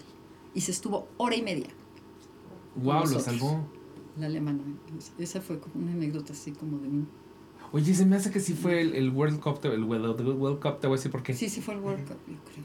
Fue, fue hace que habrá sido como 2009, Una cosa así, o Antes, 2000. como- 2008, 2009. antes, debe haber sido cuando ganó Italia, ciertamente. Es que yo no, no me sé esos datos futboleros, pero por ese, por ese tiempo yo fui con mi, mi primo a echar el mochilazo por Europa y nos saltamos a Alemania porque no queríamos toparnos con el desmadre del mundial. Que estaban en Alemania y en Austria. Ajá. Y dijimos, vamos a varios lugares, pero a este no, porque va a ser imposible, los precios, pasar por ahí, o sea, la gente, la multitud, bla, y nos la saltamos. Entonces ha de haber sido por ahí de la misma época. O sea, en Alemania, Austria y en Suiza estaban jugando. Sí, yo creo que fue la misma, me suena que fue la misma época. Porque no, no suelen repetir tanto países. Eh, estamos, Esas ¿no? cosas de esos ángeles también Ángeles. en ese en ese lugar. Cuando fuimos el primer día que llegamos que jugaba Italia Francia en Suiza en- y estábamos en Suiza igual, ¿no? Estábamos en el tren, nos fuimos y de regreso había muchísima gente, dijimos, "Vámonos a cenar." Y luego, luego nos subimos al, al tren y ahí sí nos fijamos para dónde nos, nos subimos en el tren que sí era. Y pues de pronto empieza a vaciar el tren y a vaciar el tren y ya nada más íbamos como mi hijo y yo y otra pareja allá adelante. Y pues no llegábamos a donde teníamos que llegar. Y ya sabes que ibas al partido y pues no traes ni dinero ni nada, o sea, traes así como que el dinero. Y de pronto se acerca la pareja y me dice él, este, ¿de dónde son ustedes? Obvio, pues todo en alemán, no entendemos nada. Y, este, y me dice, es que, ¿sabes que Este tren ya va de regreso a guardarse. Ya no va, Ya no va a la parar ciudad, ya es muy noche, ya no va a parar en ningún lado. Hay que bajarse aquí. Era un mexicano que iba con una suiza, que eran las únicas otras dos personas en el tren. Nos bajamos ya a las afueras de, de la ciudad y pasó un taxi, lo paró él, pagó el taxi y nos llevó. Así o sea. Hay gente muy, muy amigable que te salva en los viajes. De hecho, yo siento que Pero están que- puestos. Que, en todo esto hablaran español y fueron Y que mexicanos. aparte, ajá, la suerte. Porque en Suiza Dios sabe que en realidad, yo creo que más allá de Zurich, en otros lados no hablan ni madres que sea entendible para nosotros. pues, ni ni eso, madre. yo no O sea, nada. Sí, yo, yo alguna vez fui en, en un pueblito, mucho más pueblito, a una heladería. Lo que me costó pedir mi helado. O sea, porque pues sí, no hablan, no hablan remotamente nada que entendiéramos. Pero me, me recordaste que a, a mí me tocó yendo a. Quería ir a Versalles y tomé el tren equivocado. Y ya iba yo completamente para el otro lado y una mujer en algún momento también se me acercó para hacerme platicar y a preguntarme que a dónde iba. Y medio pudimos platicarle que íbamos a, a, a Versalles y nos dijo, no, no, no, están completamente lo equivocado. Pero es de estas cosas mega fortuitas que es como, no sé ni por qué se acercó a hacernos platicar, pero si no se hubiera acercado, yo no sé dónde hubiera acabado. O sea, porque ella fue la que nos dijo, no, a ver, sálganse aquí, van a dar la vuelta, van a ta, y se bajan allá. Pero si no hubiera pasado por esa mujer, yo no sé dónde hubiera acabado ese día. Sí, yo también ese día, si no nos hubieran oído hablar español y, Ajá, y, al- y la mujer haya entendido. es de esas cosas muy fortuitas, muy del destino. Muy de la astrología en la que no creemos. Ahí te va, ahí te va otra, otra. Esta, esta no es nada de destino, pero es muy bonita. Voy al festival de Shanghai con, digamos, creo que con mezcal o con cocodrilos, una de las dos, al festival de Shanghai. Con un boleto de los que te compraba el Conaculta. Ajá. ¿Te compró alguna vez un boleto de avión Conaculta? No, nunca. Un boleto súper bonito, ¿no? O sea, que era así como México, Vancouver, Vancouver, Toronto, Toronto, este, O sea, era la vuelta al mundo en 80 días. Tokio, sí, de sus licitaciones, Tokio, Shanghai, ¿no? Era así, todo el día bajando. Yo generalmente llevo como ciertas cosas en mi maletita de mano que no quiero que se me pierdan, pero dije, no, con esa locura, ir cargando, no sé qué, echamos todo, llegamos y no llega mi maleta. una maleta que se perdió como un mes. Ah. En el al festival. Entonces, muy amables los del consulado, ¿no? Te ponen así como, este, no, pues, vete a comprar ropa, ¿no? Este, tienes, tienes que presentar Sí, la sí. película hoy en la noche. Sí, sí, sí. ¿no? Vete a comprar ropa en China. O sea, eso ¿Locura? no existe, pues, pues, no te comunicas, o sea, no hay manera de comunicarse en chino, ¿no? Entonces entró, y, entre las cosas que me tenía que comprar era ropa interior, no, no traía absolutamente nada, porque vas a viajar así como, ya vas Claro, pues sin sí. brasier, ¿no? Todo está en tu todo maleta. el viaje, todo estaba en mi maleta, ¿no? Y entonces, este, llego, pues, estoy viendo ahí unos brasieres, ¿no? Y, pues, ¿Cómo lo pido? O sea, ¿cómo pido una talla, no? Y nada, llega la señorita que atiende, me ve, ¿no? Pues le, le digo que quiero un brasier, ve que no nos podemos comunicar. ¡Chun! Me agarro las chichis. ¿Para qué? Me trae el mejor brasier que me ha quedado en la vida. Esa mujer, muy bien por ella. ¿Quién necesita tallas cuando se tienen manos expertas? Me encanta. Oye, Ana, recuérdanos entonces todos los datos de la Reina de Belleza de Linan y tus redes sociales y las redes sociales de la compañía. La Reina de Belleza Linan, estamos en el Foro de Centro Cultural Helénico, los viernes a las 8, los sábados y los domingos a las 6 de la tarde, hasta el 14 de mayo. O sea, este fin que entra ya es la mitad de la temporada. Es la mitad de la temporada, no, yo tengo que apurarme para volver. Se acaba. Se acaba, quien la vio, la vio. este, redes sociales. Propiedad Teatro.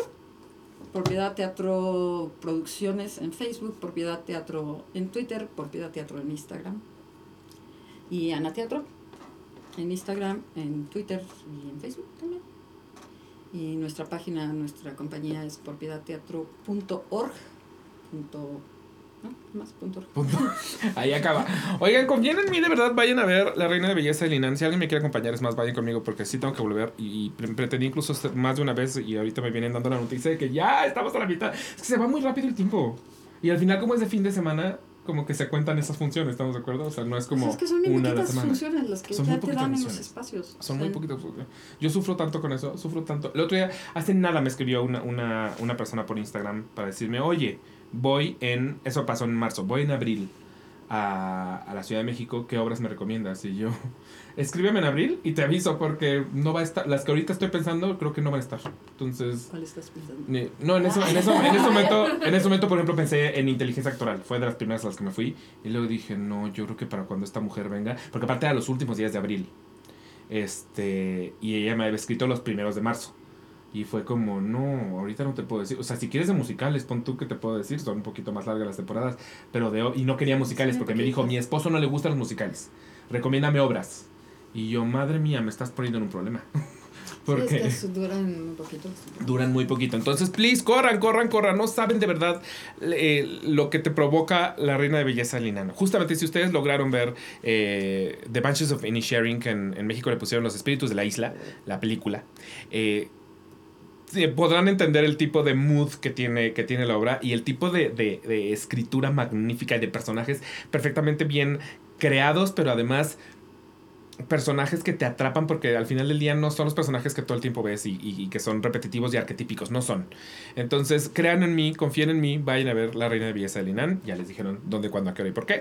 Eh, y a mí me pueden seguir en todos lados como Ismuni. Eso sí, latina, B de vaca, guion bajo, M de mamá, W N de Nutella Y. En Instagram, en Twitter, en YouTube y en TikTok. Y a la que Lara nos siguen con, como el guion bajo que podcast en Instagram y a la que guion bajo en Twitter. Y aprovechando que están eh, ya en este video, denle suscribir si están ustedes en YouTube, denle suscribir. Y ya les dije, hay muchas otras entrevistas a las cuales se pueden clavar. Entonces, dense una vuelta por la canalera para, para ver todo el contenido que tenemos. Además de entrevistas, hay eh, otras muchas cosas. Acabamos de hacer backstage con incendios, acabamos de hacer backstage con desde cero. Entonces, tienen muchísimo contenido que echarse en este canal. Y si ustedes nos están viendo en Spotify, más bien escuchando en Spotify o en iTunes, déjenos una bonita reseña, una bonita cinco estrellas, un bonito comentario. Siempre nos ayuda a crecer. Eh, y muchísimas gracias por estar aquí, Ana. Muchas Resolviste gracias. muchas dudas que tenía sin saber. Mucha plática, ¿verdad? Mucha bueno. plática, pero estuvo bueno, de verdad. Me acabé enterando de muchas cosas que no, te, no sabía que no sabía. Es, es he ahí. Pues Está, está rico estar en un programa de teatro que no sea solemne. No es nada solemne. sí, sí, es algo que no somos de solemne. Muchas gracias por escuchar. Nos vemos. Bye, brujes.